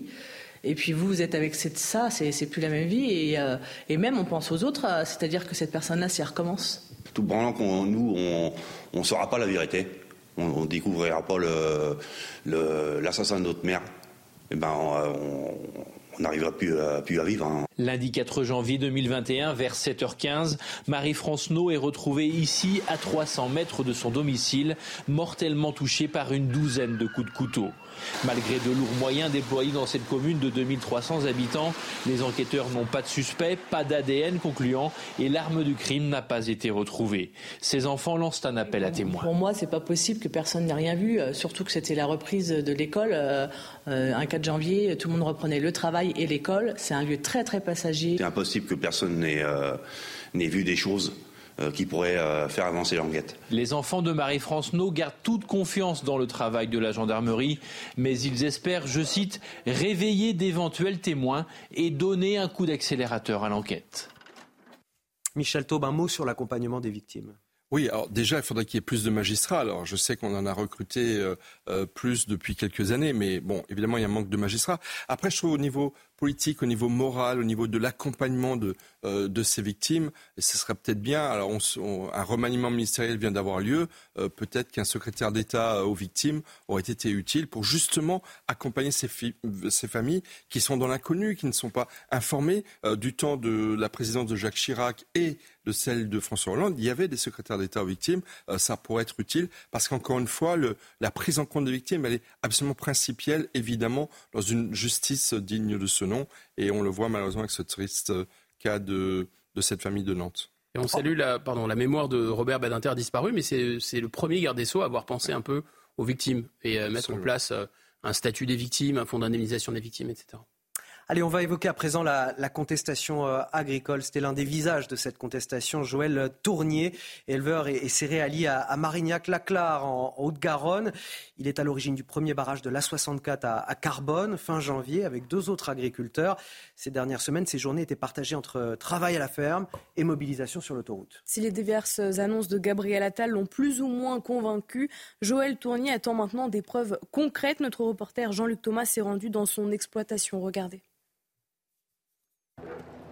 Aujourd'hui, dans sa ferme, ce jeune agriculteur fut l'un des trois instigateurs du blocage de l'A64. Depuis 15 jours, il travaille sans relâche. C'est un peu, un peu compliqué, mais on y arrive. Voilà. Il faut essayer de se remettre à jour, surtout sur l'exploitation, parce que ça ne paraît pas. 10 jours, euh, on prend vite, vite du retard. On avait des veaux à sevrer, bon, on, les a, on les a décalés d'une semaine. Voilà. Il, y a, plein de petits trucs qu'on a décalés, mais bon. Ça, fait, ça, ça se fait, ça rentre dans l'ordre, petit à petit. Être paysan en 2024, c'est un sacerdoce. Ce choix de vie se transmet ici de génération en génération. Un engagement de tous les instants, tout juste rémunérateur. Un mode de vie 24 heures sur 24. Ce métier, on le vit, on le vit avec passion, avec amour et comme, on a dit plusieurs fois, euh, on est né agriculteur, on mourira agriculteur. Quoi. Euh, la terre coule dans nos veines. À une dizaine de kilomètres, les 300 hectares de maïs sont le cœur de la ferme, avec une problématique de plus en plus présente, le manque d'eau. Sans irrigation, ici, vous ne faites rien pousser. Quoi. Hein. nous, c'est ce qui nous permet d'avoir nos stocks à vendre, nos, volumes à vendre tous les ans. Quoi. Sinon, sans irrigation, c'est trop aléatoire. Malgré les avancées obtenues lors de la venue de Gabriel Attal, le ras-le-bol n'a pas totalement disparu. Ce reportage, il nous rappelle qu'il y a une colère qui couve aujourd'hui, qu'il y a une euh, horloge qui continue de tourner avec euh, euh, des réponses attendues par les agriculteurs. je pense que l'échéance, elle a été clairement donnée d'ailleurs par les syndicats. C'est le salon de l'agriculture à, la fin du mois. Et une moindre étincelle pourrait aujourd'hui remettre les agriculteurs sur les routes de France qui attendent impatiemment des réponses. Guillaume Bigot. Alors d'abord, il y a quelque chose qui est tout à fait fascinant dans cette affaire euh, des agriculteurs, dans l'explosion de la colère des agriculteurs en France. c'est qu'on nous bassine, sans faire de mauvais jeu de mots, avec la, le fait que tout est européen, on doit appréhender tout de manière européenne, euh, on, ne cesse de se comparer à l'Allemagne, se comparer à tous les autres pays, en disant oui, mais attendez, euh, notre démographie baisse, mais enfin moins que les autres, etc. Et ça, ça ne fonctionne que au service du storytelling en faveur du gouvernement. Dès lors que vous avez des phénomènes européens qui vont percuter euh, le discours gouvernemental, on regarde plus du tout ce qui se passe dans les autres pays. Alors, on l'avait déjà vu dans le Covid, mais là, c'est très frappant sur l'agriculture. Parce que l'agriculture, ça faisait des mois et des mois que les Pays-Bas, l'Allemagne, etc., étaient quasiment pas à feu et à sang. Enfin, il y avait des centaines de milliers de tracteurs, mais pas de son, pas d'image, ça n'intéressait personne. Bon, et là, c'est la même chose. C'est-à-dire qu'ici, la colère est retombée, mais je vous signale que les autres pays européens, la colère n'est pas du tout euh, retombée. Vous me faites une transition euh, parfaite et je vous donnerai juste après la parole, Michel Thaume. Mais euh, la colère continue dans les autres pays européens, Espagne, Italie, eh Bulgarie. Les mobilisations se poursuivent pour dénoncer notamment euh, la concurrence déloyale de produits importés. Oui, procédé est le même que celui des agriculteurs français la semaine dernière. Ils bloquent des axes routiers pour espérer un dialogue avec leurs gouvernements respectifs. On fait le point sur la situation avec Aminata Demphal. Si la manifestation des agriculteurs s'est terminée en France, les actions des paysans se poursuivent dans plusieurs pays d'Europe. En Espagne, des milliers d'agriculteurs bloquent plusieurs routes à l'aide de tracteurs. Ils dénoncent la précarité dans leur secteur et protestent contre la politique agricole européenne. Nous ne sommes pas contre le gouvernement, nous voulons seulement travailler. Nous voulons travailler paisiblement et dignement. Même revendication en Italie. Ils réclament notamment la suppression des taxes sur le carburant agricole.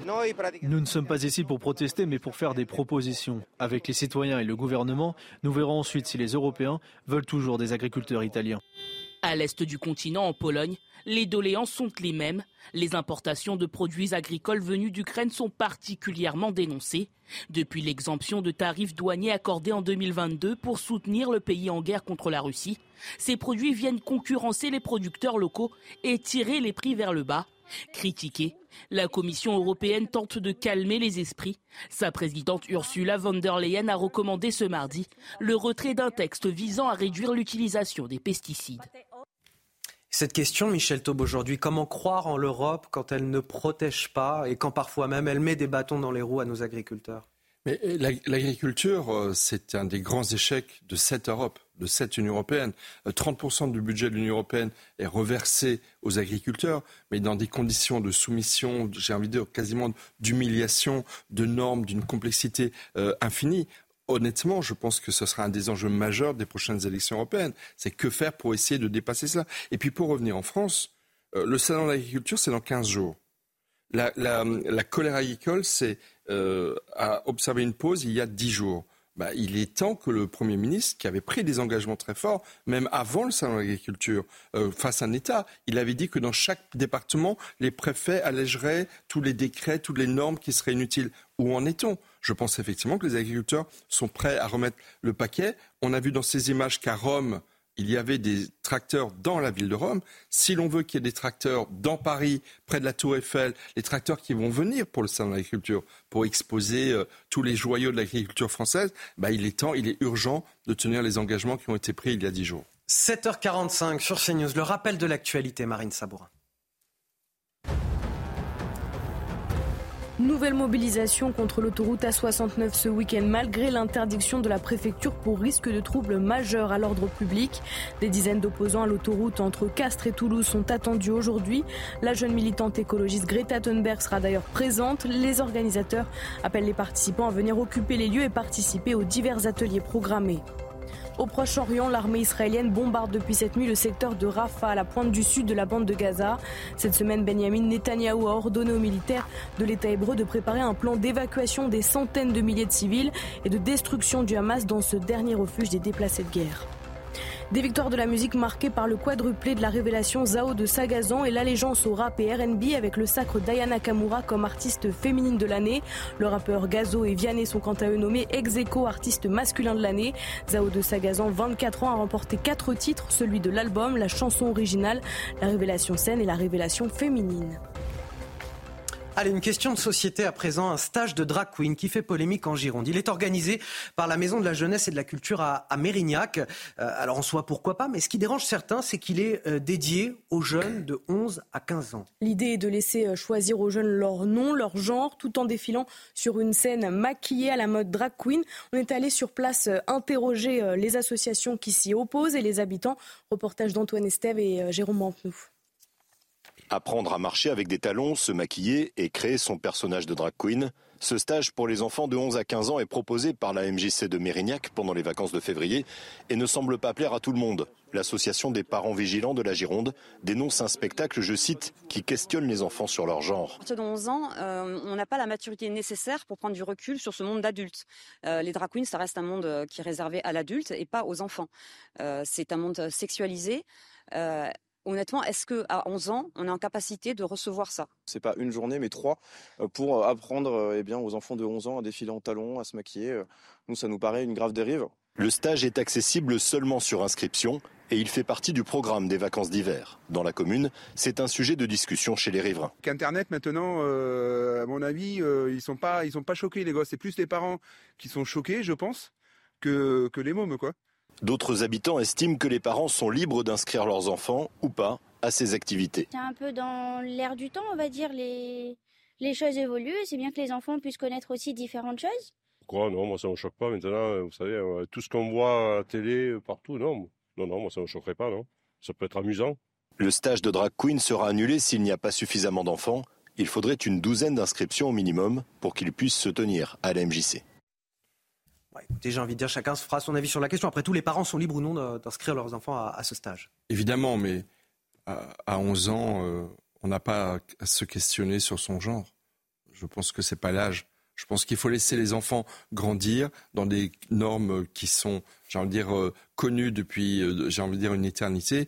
Voilà. Donc moi, je pense que tout parent qui a des enfants de cet âge-là se dit, il faut laisser les enfants grandir pour se faire leur vie plus tard. Mais à 11 ans, ils sont tellement influençables, ils sont tellement attirés par des, effectivement, des formes de transgression que le, risque d'insérer dans leur esprit des idées qu'ils n'auraient jamais eues sans ce, cela. Euh, Mais je, vais vous dire même, moi je, pense qu'il faut aussi décorréler euh, la, question du, genre et du drag queen qui est finalement un art quelque part, qui n'est pas nécessairement... Alors, on n'est pas obligé d'interroger les, enfants sur la question du genre et je pense que c'est un mauvais biais que de l'aborder par la question de, des drag queens qui est, finalement un art, qui est quelque chose d'artistique. On n'est pas obligé d'éveiller les enfants au genre dès 11 ans à travers euh, la question des, drag queens. Et puis Mais c'est... là où c'est peut-être un peu hypocrite, quand même, on a les réseaux sociaux qui sont pleins euh, de vidéos euh, voilà, qui sont consommées massivement par les jeunes sur ce sujet-là, sur d'autres sujets euh, connexes.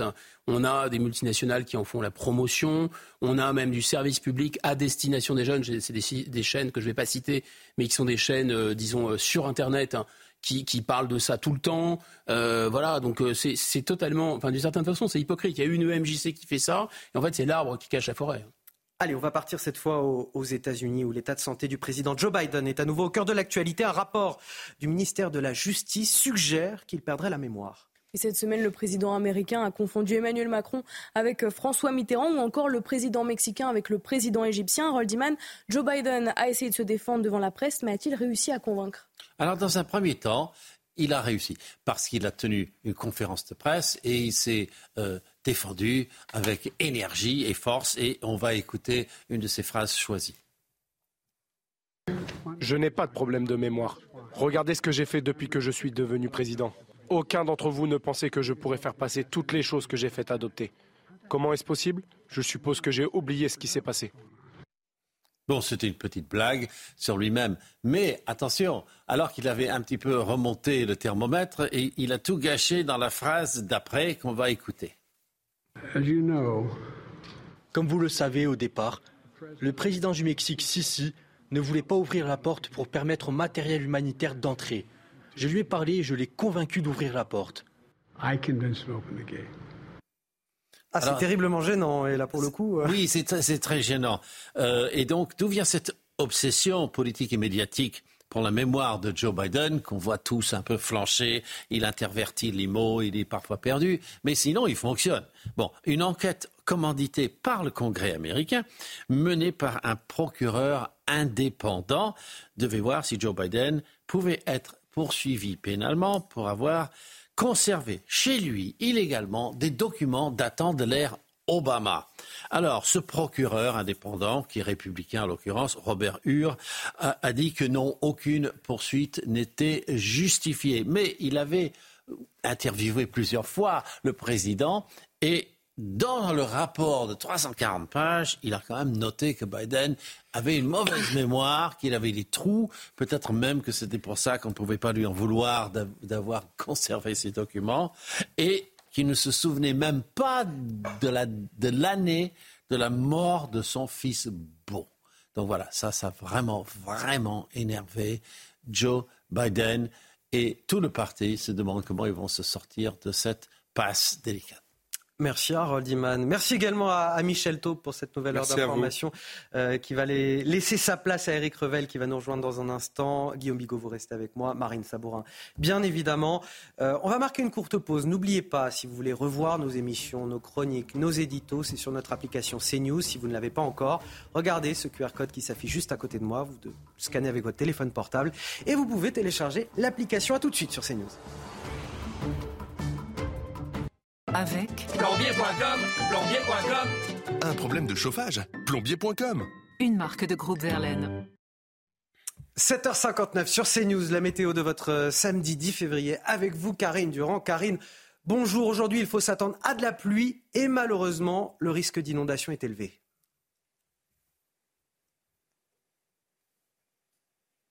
Oui, avec euh, des conditions particulièrement pluvieuses en France, notamment euh, sur le sud-est du pays, avec de forts cumuls. Attention notamment euh, sur les Alpes-Maritimes ou encore les Cévennes ardéchoises, les Alpes de Haute-Provence, avec ces conditions particulièrement perturbées aujourd'hui, un risque de crue et un risque de crue également sur les deux départements placés en vigilance orange, le Pas-de-Calais ou encore le Finistère. De ce côté-là, les cours d'eau peuvent continuer réagir. Alors justement, regardez ce qui occasionne ce mauvais temps en France. C'est une dépression qui est située euh, au large de l'Irlande. On voit bien son enroulement euh, sur, également sur la mer et qui, euh, dans son enroulement, aspire justement les précipitations qui remontent par flux de sud-ouest sur le sud-est du pays, en particulier toute la journée.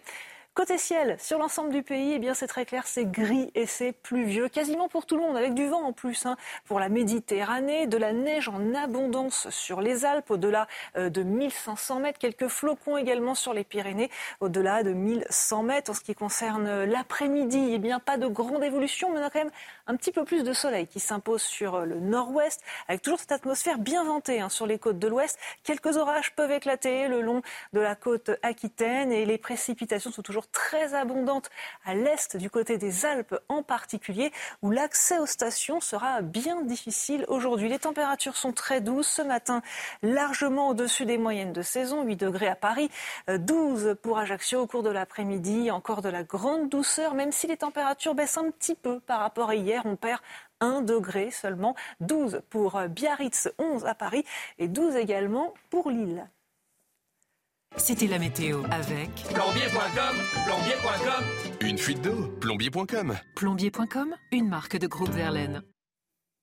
8h sur CNews, dernière ligne droite de votre matinale week-end avec une heure d'information pour laquelle on accueille Éric Revel. Bonjour, Anthony, il n'a pas sa veste Marie. de chasseur aujourd'hui. Si, si, mais euh, Mais il a mis sa veste la plus élégante pour nous accompagner. Euh, Il n'a pas sa veste de chasseur, bien qu'il chasse les idées reçues sur notre plateau éditorialiste économique que à chasse, en tout cas, on a plaisir à vous avoir comme tous les week-ends. Merci d'être avec nous face à Guillaume Bigot, toujours éditorialiste et politologue sur ce plateau.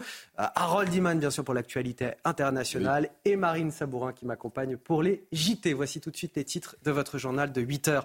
À la une, nos caméras ont filmé ces courses-poursuites dans le métro parisien entre les dealers et les forces de l'ordre. Ça se passe à Stalingrad, dans un quartier gangréné par le trafic de crack. Tout cela sous l'œil médusé des riverains qui n'osent plus emprunter les couloirs souterrains une fois le soir venu. C'est un reportage CNews signé Fabrice Elsner en deux parties et qu'on vous dévoile tout au long de cette matinale.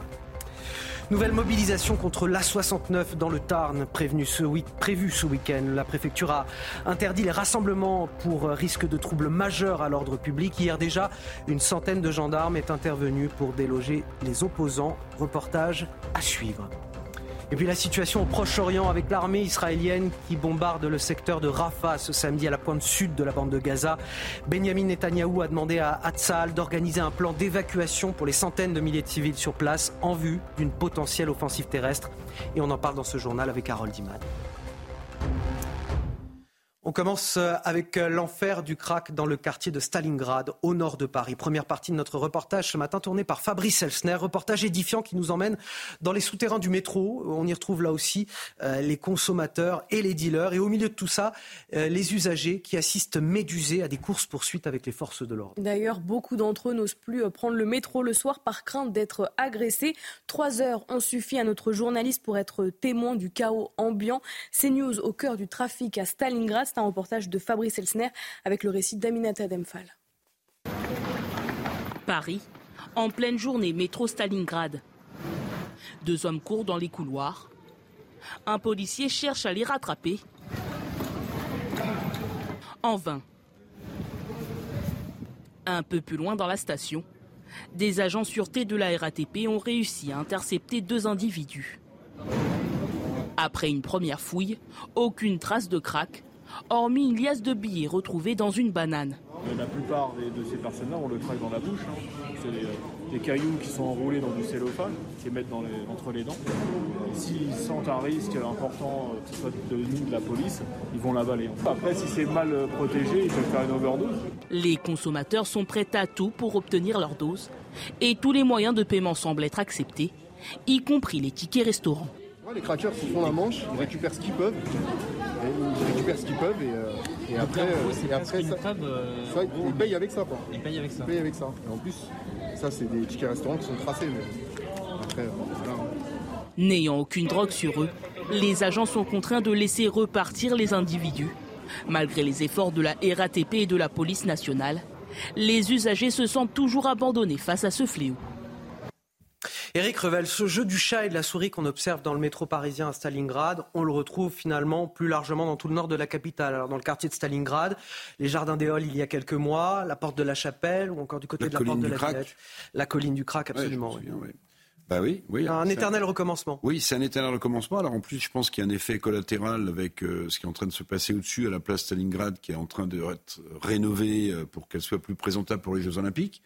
Bah, résultat des courses, je pense qu'il y a un effet de, il y a un effet de, de, de cause, de conséquence à cause ou de cause à conséquence, c'est-à-dire que ceux qui dilaient du crack au-dessus, euh, comme euh, Cacher ce trafic que je ne saurais Oui, voir. mais comme la place est rénovée en ce moment pour les Jeux Olympiques, ben, en fait, euh, ils viennent dans les couloirs. Et puis, enfin, il faut quand même dire un mot de la situation du, du métro parisien en général.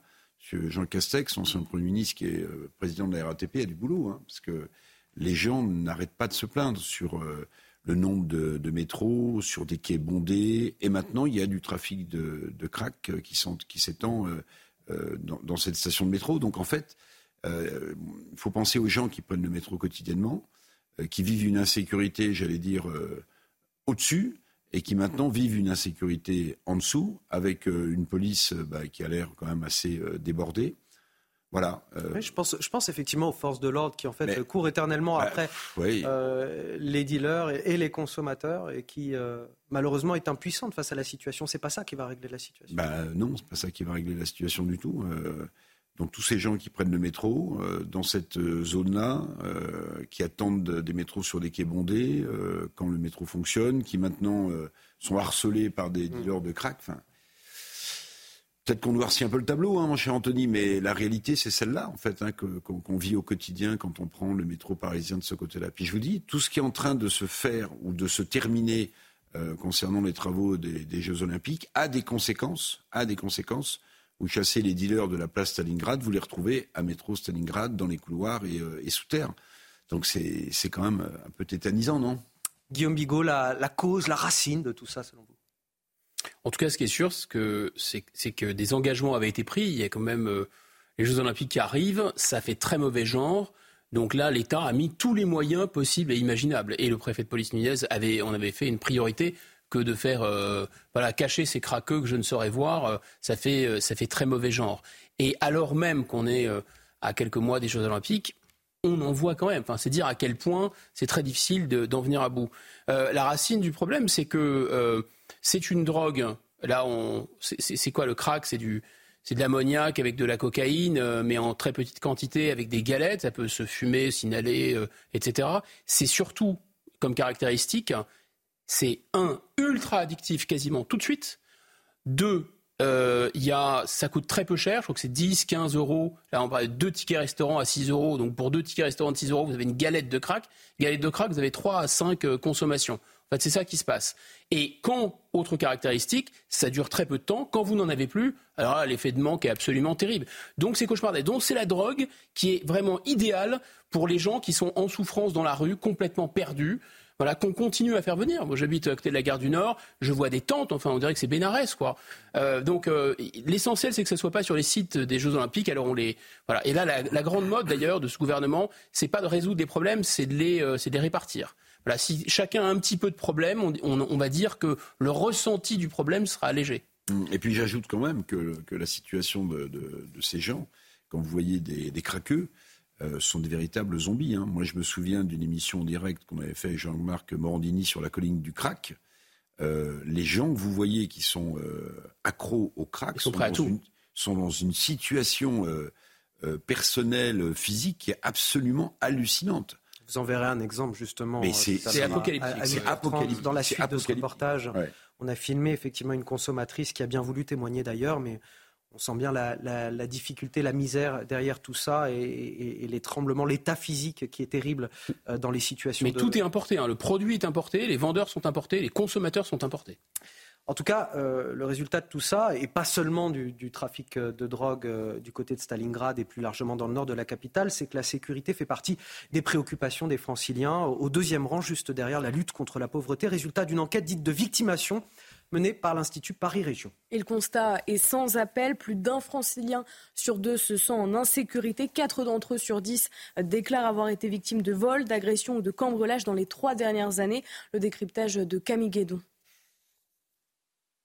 La sécurité au cœur des préoccupations des franciliens. Dans la dernière enquête de l'Institut Paris Région, la sécurité et la lutte contre la délinquance sont repassés devant la lutte contre le chômage. Sur 9000 personnes interrogées de plus de 15 ans, la lutte contre la délinquance est une priorité pour 31% des plus de 65 ans, alors que chez les jeunes de 15 à 24 ans, le chiffre baisse à 12%. Ça arrive en deuxième position parce que ça fait 24 mois que l'insécurité est grandissante en France euh, et en Ile-de-France. Euh, on a une insécurité qui explose, des actes de délinquance qui explosent euh, également. Et aujourd'hui, vous avez un relais dans les médias et un relais médiatique qui est tel que euh, personne ne peut, ne peut être dupe et personne ne peut tronquer la, vérité. Les agressions sexuelles sont en forte hausse. 4 franciliens sur 10 ont été victimes dans les trois ans précédant l'enquête. On ne pense pas que ce soit une hausse à proprement parler des actes, euh, mais certainement par une parole un peu plus libérée des victimes, euh, à savoir qu'aujourd'hui, il y a le ministère de l'Intérieur qui a mis en marche dans, dans différents commissariats des protocoles pour sécuriser les victimes et qu'elles soient prises en compte avec une une oreille euh, un peu plus exercée, un peu plus professionnelle. Les transports en commun demeurent anxiogènes pour la plupart des franciliens. Près d'un tiers des agressions s'y passent. Un sentiment d'insécurité qui est partagé par plus de la moitié des franciliens.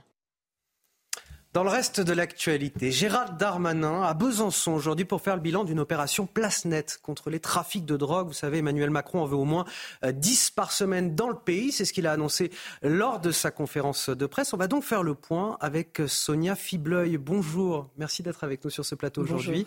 Vous êtes porte-parole de la police nationale. Est-ce qu'on a atteint déjà, euh, depuis euh, ce qu'a dit Emmanuel Macron lors de sa conférence de presse, cet objectif de 10 opérations place nette par semaine? Dans le pays. Oui, tout à fait. On est en train de, les faire. Euh, les opérations Place Net, euh, euh, pour vos auditeurs, ce sont des opérations de police qui sont coordonnées à la fois entre les services de police, de voie publique et d'investigation, avec également l'appui de compagnies républicaines de sécurité, notamment de Nouvelle Génération, et puis des partenaires locaux qui ont un intérêt sur localement le territoire, un intérêt de sécurité pour qu'on comprenne concrètement ce que c'est qu'une opération place nette, c'est une opération euh, d'envergure dans un quartier entier où ça peut parfois euh, ne concerner que euh, un hall d'immeuble. Ça correspond à quoi concrètement? Alors ça correspond à effectivement des opérations d'envergure qui concernent des quartiers qui sont bien définis. D'ailleurs, nous agissons avec le procureur de la République qui délimite les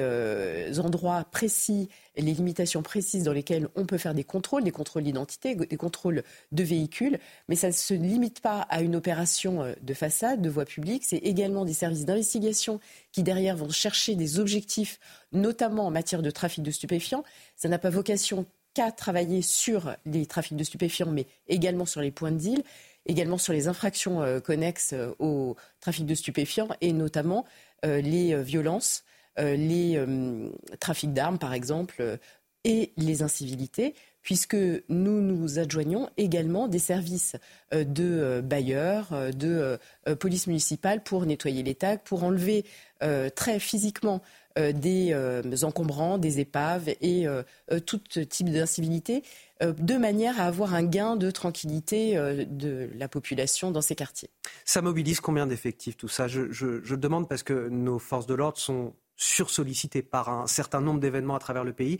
Ces opérations Place Net, elles, demandent combien de, policiers nationaux aujourd'hui? Alors il n'y a pas de chiffre standard euh, sur euh, les opérations. Ça dépend évidemment de l'envergure de l'opération et euh, du quartier qui est ciblé. ça peut être entre 10 policiers et 100, voire plus, policiers, le cas échéant. je disais tout à l'heure, Gérald Darmanin va à Besançon aujourd'hui pour évoquer ces opérations Place Net. Il y a eu une saisie jeudi dernier, me semble-t-il. Qu'est-ce qui a été saisi exactement?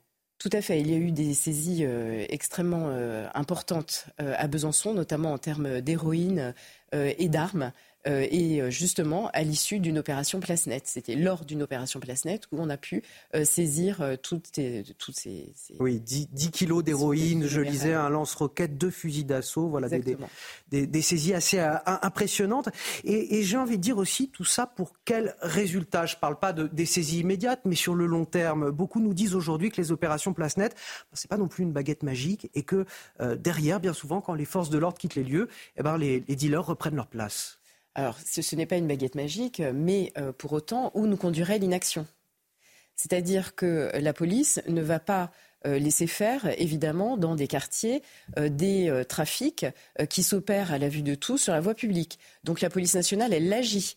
elle agit, elle agit avec beaucoup d'acharnement. Et d'ailleurs, je soutiens les policiers. Je pense que nous avons une responsabilité collective à les soutenir pour euh, parce qu'ils entendent également dans les médias, ici et là, euh, cette petite musique euh, leur disant que leur activité finalement ne sert à rien. C'est complètement faux. On l'a prouvé notamment avec la politique de harcèlement des points de deal, puisque lorsque nous en avons fait une cartographie en 2020, nous avions 4000 points de deal. Et en 2023, il y en a 1000 de moins. Donc la répétition de ces actions demande une énergie considérable, une énergie des forces de l'ordre. Vous l'avez dit euh, euh, vous-même, hein, nous avons une mobilisation sur des, priorités qui sont extrêmement importantes, nous avons des objectifs qui sont ambitieux, mais pour autant, nous arrivons à diminuer le niveau de la délinquance, même si parfois il se réimplante, parfois il euh, se met de côté. Pour autant, on arrive à déstabiliser très en profondeur certains quartiers.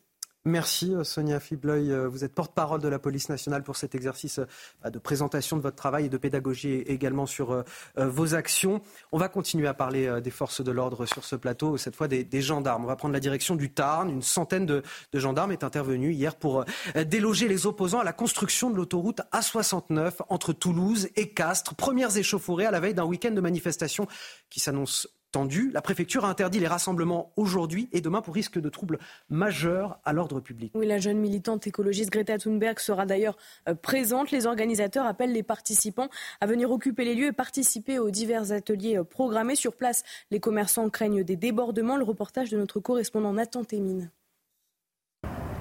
Les travaux de la 69 avancent chaque jour au même rythme que la discorde. De nouvelles actions sont prévues ce week-end. Plusieurs milliers d'opposants sont attendus. On appréhende toujours les désordres qui sont commis par ces hors-la-loi, mais euh, on a une certaine habitude et lassitude par rapport à ces sujets. Une inquiétude partagée par les professionnels instant les proches du rassemblement. On craint toujours le débordement, euh, les affrontements avec, euh, avec la gendarmerie. C'est toujours compliqué quand même. Ils ont leurs idées, pourquoi pas, tant qu'ils restent un peu dans leur secteur, hors des commerces. Ce vendredi dès 14h30, les forces de l'ordre détruisent les premières barricades. Les opposants occupent plusieurs terrains privés. Il ne s'agit pas d'une manifestation privée. Ils occupent bien et malheureusement et de manière violente deux terrains de manière illégale. Les deux propriétaires ont demandé au juge leur expulsion. Donc euh, dès que le juge aura décidé euh, d'accorder l'expulsion, nous les expulserons. Pour ce week-end, la préfecture a prévu un important dispositif pour le maintien de l'ordre. Dès à présent, plus d'une centaine de gendarmes assurent déjà la surveillance du site. Éric Revel, est-ce qu'il y a une euh, déconnexion entre ces militants écologistes et la réalité du terrain? Pourquoi je vous pose cette question? C'est ce communiqué du président du conseil départemental du Tarn qui nous dit aujourd'hui euh, Cher Greta Thunberg, l'autoroute A69 répond à un besoin vital pour le département du Tarn et ses habitants, avant de préciser que son département n'a aucune leçon euh, à recevoir en matière de développement durable. Bah, oui, on voit bien qu'on est dans un pays qui est complètement bloqué de ce point de vue-là. Euh, euh, n'importe quel euh, grand travaux sur la voie routière, en termes de retenue d'eau, est maintenant un objectif pour les militants écologistes.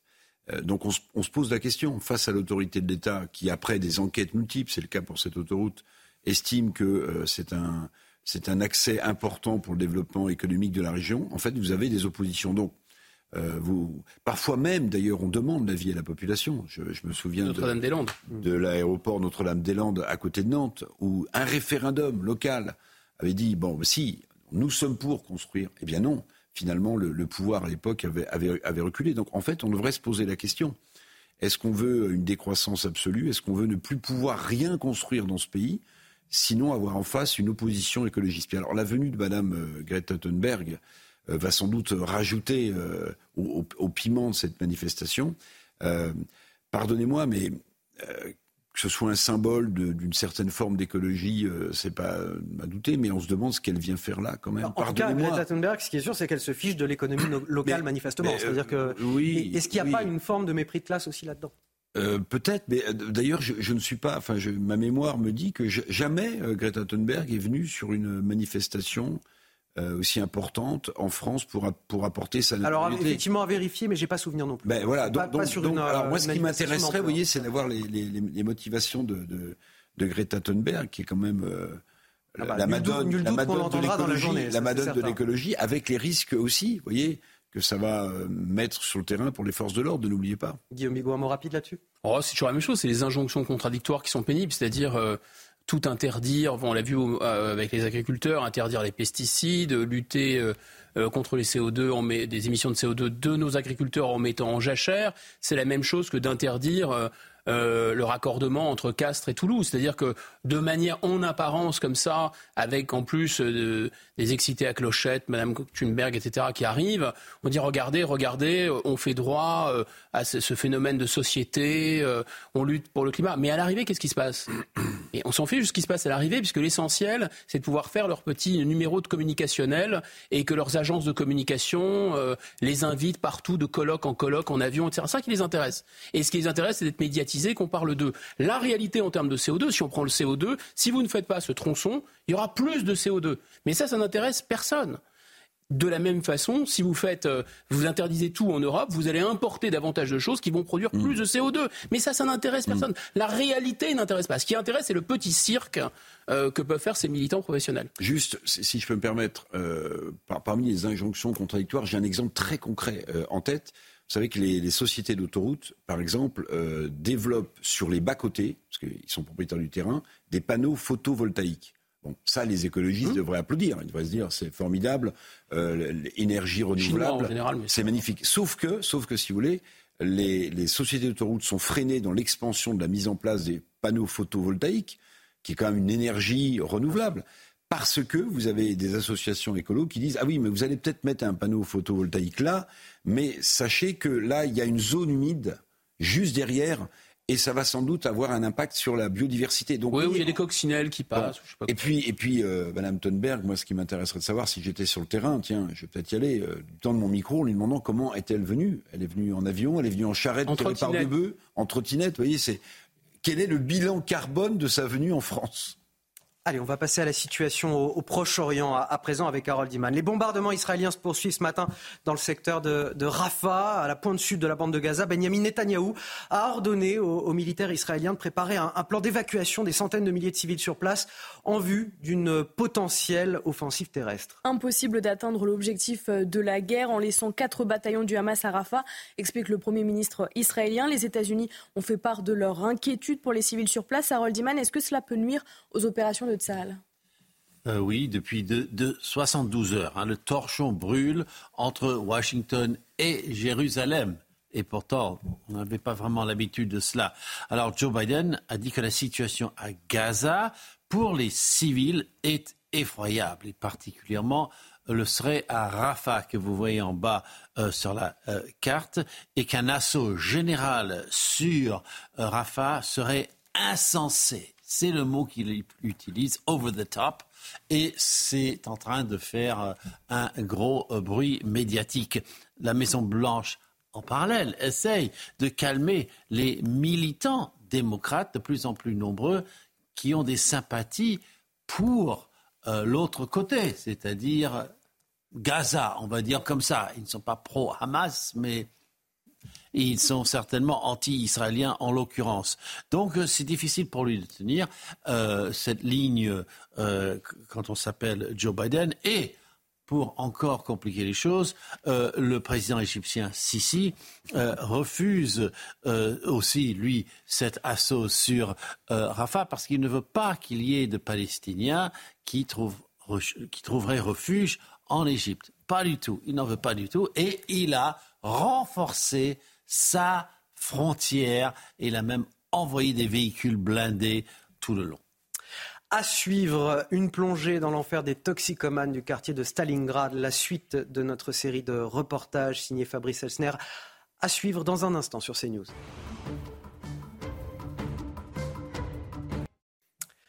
8h31 sur CNews. On s'est intéressé pendant la pub au signe astrologique chinois de chacun. On a découvert que euh, Guillaume Bigot était euh, coq de terre.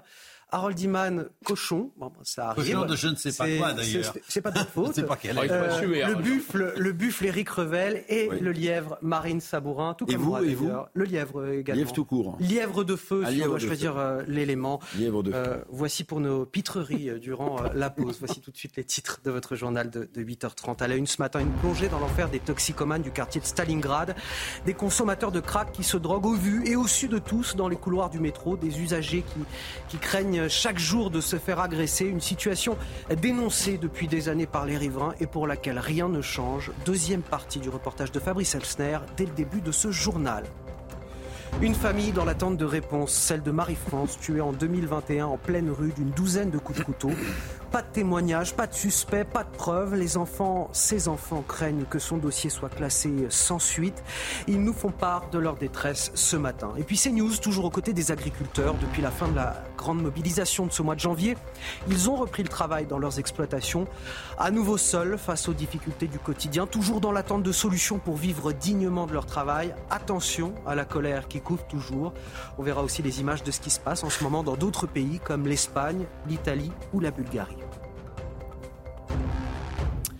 On commence tout d'abord avec l'enfer du crack dans le quartier de Stalingrad, au nord de Paris. Deuxième partie de notre reportage tourné par Fabrice Elsner, avec des riverains qui sont confrontés chaque jour aux dealers et aux consommateurs, impuissants face à, l'insécurité qui gangrène le quartier. Dans la rue, dans les restaurants ou dans le métro, les toxicomanes se piquent aux yeux de tous. Une situation qui ne peut plus durer, nous disent les habitants rencontrés par Fabrice Elsner. Le récit est signé Célia Gruyère. À Stalingrad, les drogués sont partout. Comme cette femme de 45 ans qui va se cacher dans les toilettes publiques pour prendre du crack.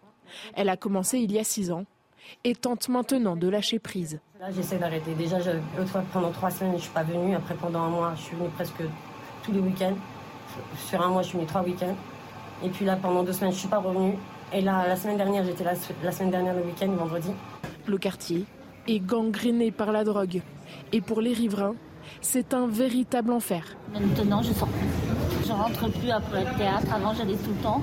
C'est plus possible. C'est plus possible parce qu'ils sont en bas de, l'immeuble. Et puis ils demandent toujours de l'argent, de l'argent, euh, quelque chose. C'est des zombies. C'est des zombies. Euh, j'évite de passer seule ou j'essaie d'être accompagnée par des collègues. Parce que ça m'est déjà arrivé de me faire agresser dans le quartier. Notamment, c'était euh, Selon ses habitantes, ces crises viennent par vagues. Les drogués sont plus ou moins nombreux selon les périodes. Voilà pour cette série de reportages édifiants qu'on vous a présentés tout au long de cette matinale. Reportage tourné par Fabrice Elsner dans le métro euh, parisien. On vous partage également ce matin la colère et la détresse d'une famille, celle de Marie-France, tuée en 2021. Trois ans après le drame, son meurtre reste toujours inexpliqué. Aucun suspect n'a été interpellé, aucune arme retrouvée et aucun témoignage marine n'a été recueilli. Oui, ces enfants espèrent que l'enquête ne soit pas classée euh, sans suite, sans réponse. Impossible pour eux aujourd'hui de débuter leur processus de deuil. Leur témoignage est recueilli par Michael c'est la crainte que l'enquête soit classée qui pousse ses frères et sœurs à prendre la parole. Trois ans après le décès brutal de leur mère, ils redoutent que le dossier qualifié de cold case par le procureur d'Angers soit refermé, faute d'avancées suffisantes. C'est très difficile en fait quand euh, la personne qui a, qui a tué votre maman, eh ben, elle court, elle court, elle fait, fait sa vie. Et puis vous, vous êtes avec ça, c'est plus la même vie. Et, euh, et même on pense aux autres, c'est-à-dire que cette personne-là, si elle recommence tout pendant qu'on nous, on ne saura pas la vérité, on ne découvrira pas l'assassin le, de notre mère, eh ben, on n'arrivera plus, plus, à vivre. Hein. Lundi 4 janvier 2021, vers 7h15, Marie-France No est retrouvée ici, à 300 mètres de son domicile, mortellement touchée par une douzaine de coups de couteau.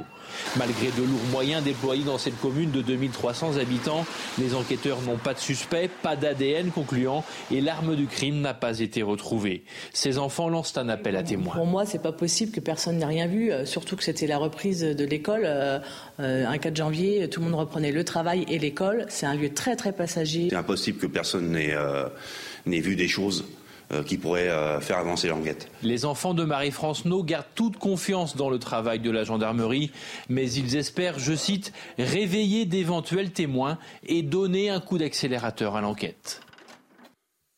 Ils ont beau avoir retrouvé le silence, on est toujours à leur côté ce matin. Je vous parle des agriculteurs. Euh, l'un des visages de cette contestation, c'était euh, Joël Tournier, éleveur céréalier à, Marignac-Laclar en Haute-Garonne. Il est à l'origine du premier barrage de l'A64 à, à Carbone. C'était fin janvier avec deux autres agriculteurs. Ces dernières semaines, ces journées étaient partagées entre le travail à la ferme et la mobilisation euh, sur l'autoroute. Si les diverses annonces de Gabriel Attal l'ont plus ou moins convaincu, Joël Tournier attend maintenant des preuves concrètes. Notre reporter Jean-Luc Thomas s'est rendu dans son exploitation. Regardez. Aujourd'hui, dans sa ferme, ce jeune agriculteur fut l'un des trois instigateurs du blocage de la 64. Depuis 15 jours, il travaille sans relâche. C'est un peu, un peu compliqué, mais on y arrive. Voilà. Il faut essayer de se remettre à jour, surtout sur l'exploitation, parce que ça ne paraît pas. 10 jours, euh, on prend vite, vite du retard. On avait des veaux à sevrer, bon, on, les a, on les a décalés d'une semaine. Voilà. Il, y a, plein de petits trucs qu'on a décalés, mais bon, ça, fait, ça, ça se fait, ça rentre dans l'ordre, petit à petit. Être paysan en 2024, c'est un sacerdoce choix de vie se transmet ici de génération en génération, un engagement de tous les instants, tout juste rémunérateur, un mode de vie 24 heures sur 24. Ce métier, nous, on le vit, on le vit avec passion, avec amour et comme, on a dit plusieurs fois, euh, on est né agriculteur, on mourira agriculteur. Euh, la terre coule dans nos veines. À une dizaine de kilomètres, les 300 hectares de maïs sont le cœur de la ferme, avec une problématique de plus en plus présente, le manque d'eau. Sans irrigation, ici, vous ne faites rien pousser. Quoi. Hein. nous, c'est ce qui nous permet d'avoir nos stocks à vendre, nos, volumes à vendre tous les ans. Quoi. Sinon, sans irrigation, c'est trop aléatoire. Malgré les avancées obtenues lors de la venue de Gabriel Attal, le ras-le-bol n'a pas totalement disparu. Et je disais tout à l'heure en titre, attention, la, colère couvre toujours. Il va falloir répondre aux attentes des agriculteurs qui veulent pouvoir vivre de leur métier aujourd'hui. Dans 15 jours, il y a cette échéance, le salon de l'agriculture. Oui, il y a le salon de l'agriculture. Alors, euh, quand vous discutez avec des représentants syndicaux, et je pense notamment à Véronique Lefloc, la présidente de la coordination rurale, euh, vous avez le sentiment qu'ils sont euh, très lucides sur ce qui s'est passé. C'est-à-dire que les 400 millions d'euros qu'a annoncé Gabriel Attal, en fait, ce sont des mesures conjoncturelles pour des problèmes conjoncturels, c'est-à-dire défiscaliser le fameux gasoil non routier, permettre une meilleure vaccination sur les élevages, parce qu'il y a une épizootie en ce moment qui, qui, fait des dégâts. Mais vous voyez bien que ce sont des mesures conjoncturelles. Mais le conjoncturel, c'est pas ce qui assure l'avenir d'un secteur. Ce qui, assure, l'avenir d'un secteur, ce sont des mesures structurelles. Or, et Guillaume Bigot le disait tout à l'heure, le problème, c'est que l'agriculture française, européenne, puisqu'il y a des mouvements un peu partout encore aujourd'hui, elle est dans la main de Bruxelles. Elle est dans la main des traités commerciaux de libre-échange que Bruxelles signe à la majorité qualifiée. Donc là, on voit bien que sur l'affaire du Mercosur, pour ne parler que de ce traité euh, commercial, le président de la République a pris position assez rapidement en disant je m'y oppose. Euh, il s'y oppose, mais pour une courte période, parce qu'en réalité, si nos partenaires en Europe, puisqu'on a abandonné aussi notre souveraineté euh, finalement alimentaire à l'Europe, décident de ratifier le traité du Mercosur avec l'Amérique du Sud, ben, ce n'est pas la France qui s'y opposera, puisque en gros, il faut 15 pays sur 27 pour ratifier un traité. Donc en fait, cet avenir à long terme de l'agriculture, il n'a pas changé, il est toujours très sombre. Et je pense que dans ce reportage, euh, il y a ce sentiment. C'est-à-dire que quand vous êtes agriculteur, vous êtes obligé de travailler au quotidien. Donc, de toute façon, les pouvoirs publics savaient très bien qu'après X jours de mobilisation, les agriculteurs devraient rentrer dans leurs exploitations et dans leurs fermes. Mais la majorité des agriculteurs sait très bien que ces problèmes à long terme n'ont pas trouvé de solution avec euh, les, sorties et les solutions de, de M. Attal.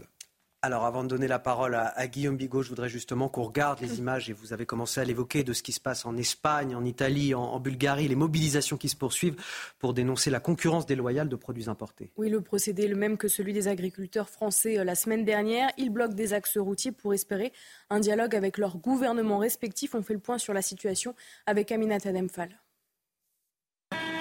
Si la manifestation des agriculteurs s'est terminée en France, les actions des paysans se poursuivent dans plusieurs pays d'Europe. En Espagne, des milliers d'agriculteurs bloquent plusieurs routes à l'aide de tracteurs. Ils dénoncent la précarité dans leur secteur et protestent contre la politique agricole européenne. Nous ne sommes pas contre le gouvernement, nous voulons seulement travailler. Nous voulons travailler paisiblement et dignement. Même revendication en Italie. Ils réclament notamment la suppression des taxes sur le carburant agricole. Nous ne sommes pas ici pour protester, mais pour faire des propositions. Avec les citoyens et le gouvernement, nous verrons ensuite si les Européens veulent toujours des agriculteurs italiens. À l'est du continent, en Pologne, les doléances sont les mêmes. Les importations de produits agricoles venus d'Ukraine sont particulièrement dénoncées.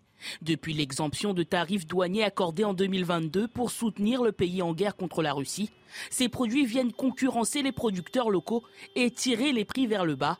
Critiquée, la Commission européenne tente de calmer les esprits. Sa présidente Ursula von der Leyen a recommandé ce mardi le retrait d'un texte visant à réduire l'utilisation des pesticides. L'Europe qui aujourd'hui ne, protège plus, alors dans bien des domaines, mais notamment dans celui de l'agriculture et qui parfois même euh, met des bâtons dans les roues à nos agriculteurs. Alors d'abord, euh, je pense que ce n'est pas le problème des agriculteurs qui a été réglé, euh, notamment en France, mais on le voit aussi chez nos voisins, c'est le problème des européennes pas tout à fait le même problème. C'est-à-dire que le but, c'est de passer le cap des européennes pour reprendre business as usual, notamment le Mercosur euh, euh, et toute euh, l'écologie punitive, etc. Tout ça a été suspendu pour pouvoir passer ce cap. C'est le premier point. Le deuxième point, il y a un effet de révélation, c'est-à-dire que c'est euh, les, agriculteurs, mais je pense aussi les opinions publiques, ont découvert que, tiens, de manière extrêmement curieuse, le GNR, ça posait problème simultanément dans tous les pays. Bah, évidemment, puisque c'est un oukase de Bruxelles et que euh, la plupart du temps, nos démocraties sont devenues des théâtres d'ombre. Il s'agit de transposer ou de mettre en musique ou de faire croire que ce sont des décisions qui ont été prises à l'échelle des pays, alors qu'en fait, elles ont déjà été prises de manière non démocratique à une échelle au-dessus. Alors on dire, oui, mais alors la solution serait de se retourner vers Bruxelles. Mais non, en fait, on ne peut pas se retourner vers Bruxelles parce que le Parlement européen n'est pas vraiment un Parlement. Il n'a pas de pouvoir d'initiative, il n'a pas vraiment euh, voix au chapitre, et que euh, l'Europe est justement faite pour prendre des décisions sous le tapis, euh, des décisions dans le clair-obscur des, des, conseils et de la Commission européenne. Alors c'est encore moins, il n'y a vraiment plus, personne qui n'a été élu là.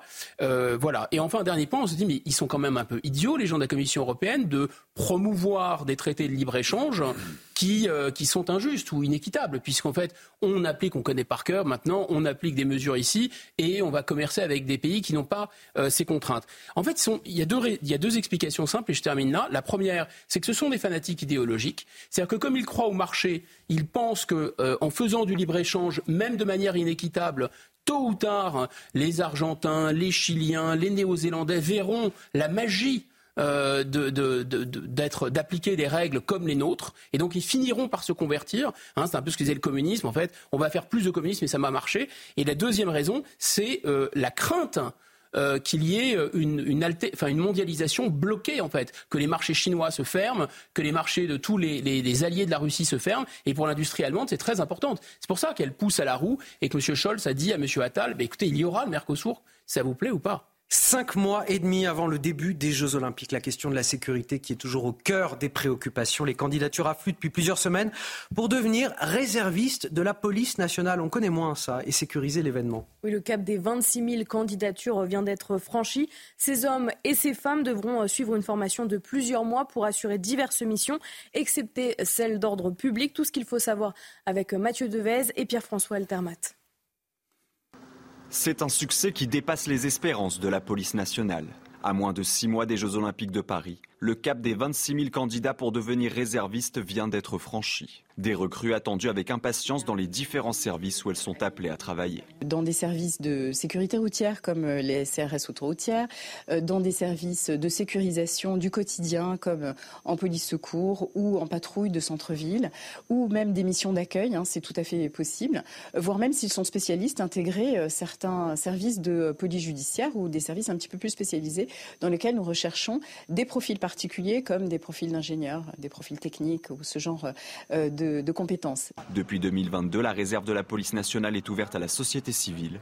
Seule condition d'âge, il faut avoir entre 18 et 67 ans. Et avec les Jeux Olympiques, les candidatures se multiplient. Composée aujourd'hui de 7500 réservistes, la police devrait en disposer de 11 100 à la fin de l'année, pour un total de 30 000 réservistes en 2030. Les recrues doivent auparavant suivre une formation de plusieurs mois. Ils euh, ont une formation à la fois théorique et à la fois pratique, euh, pratique sur euh, le port de l'arme, pratique également sur des gestes de self-défense, des gestes de, techniques de professionnels d'intervention, et ils sont formés à l'écosystème et à la connaissance de l'institution police nationale.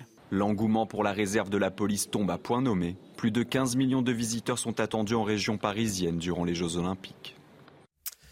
L'importance de ne jamais oublier, ne jamais oublier les visages de ces hommes, femmes, enfants, toujours retenus dans la bande de Gaza. Euh, à Tel Aviv, plusieurs artistes se sont réunis dans le quartier de Florentine pour rendre hommage à ces otages. Leurs portraits, leurs conditions de vie euh, y sont peints et dévoilés aux Israéliens et aux touristes. Reportage de notre envoyé spécial Régine Delfour.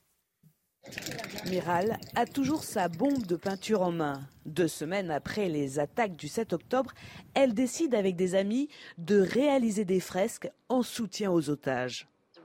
Quand je suis arrivée à cet endroit, après que nous ayons fini de tout peindre, j'ai vu ce petit bout de mur et pour moi, il ressemble à un tunnel comme je me l'imagine.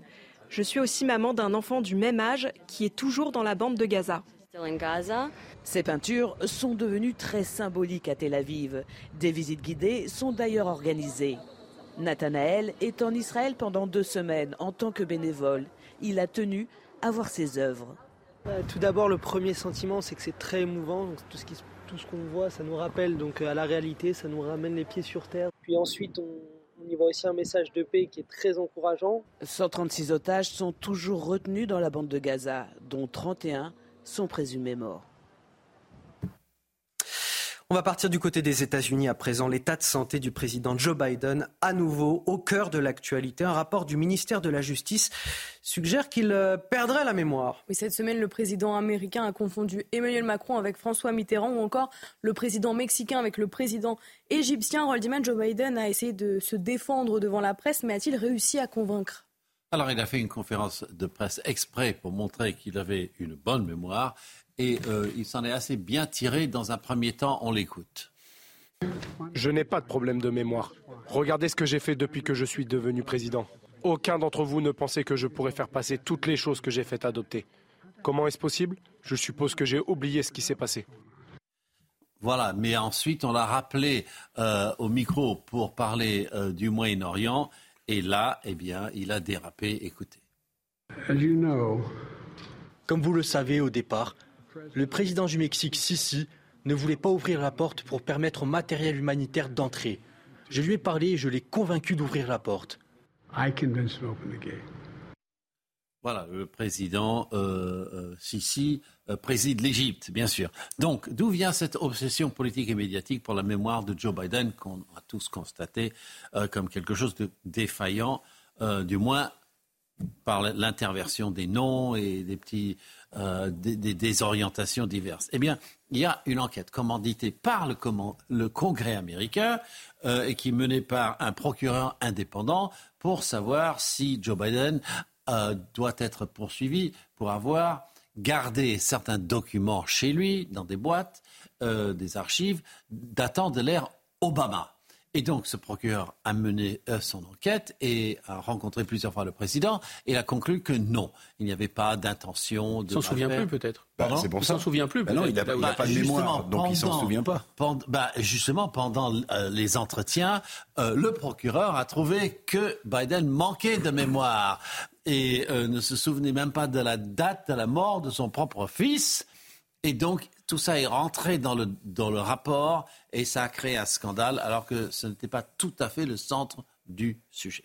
Eric. Non, mais juste, bon, euh, que Joe Biden ait des absences, c'est le moins qu'on puisse dire. Alors moi, ce qui me choque le plus, c'est pas vraiment ces trous de mémoire, et je vais vous dire pourquoi.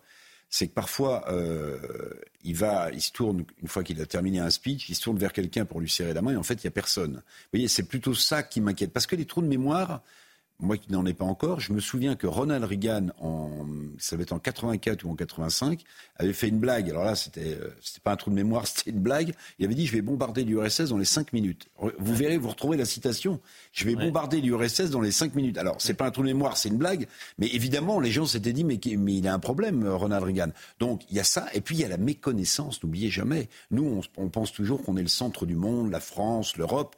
Mais en fait, interroger un Américain moyen sur, euh, c'est où la France, c'est où la Belgique, vous verrez que très peu d'Américains sont capables. Donc que le président américain, au-delà de ses trous de mémoire, pardon, confonde le président du Mexique et le président euh, de l'Égypte, oui, Allez, je dois, rendre l'antenne, Eric Revel, je vais me faire gronder. Eric Revel, le, buffle de métal à la mémoire d'éléphant, qui nous parle sur ce plateau ce matin. Merci à vous. Lièvre de feu. Le lièvre de feu, Anthony Favali. Et euh, Guillaume Bigot, Guillaume Bigot, qui est, c'était quoi le signe? Coq de terre. Coq de terre, voilà. Allez, on va rendre l'antenne avant que je me fasse gronder. Euh, si vous voulez bien sûr euh, revoir les replays de nos émissions, nos éditos, nos chroniques, c'est à, suivre en téléchargeant notre application juste là sur l'écran avec votre téléphone. On vous continue à parler tranquillement pendant que je finis cette émission. Bon, on va rendre l'antenne. Merci à tous. Vous restez avec nous sur CNews. Tout de suite, Elliot Deval pour euh, l'heure des pros. You too.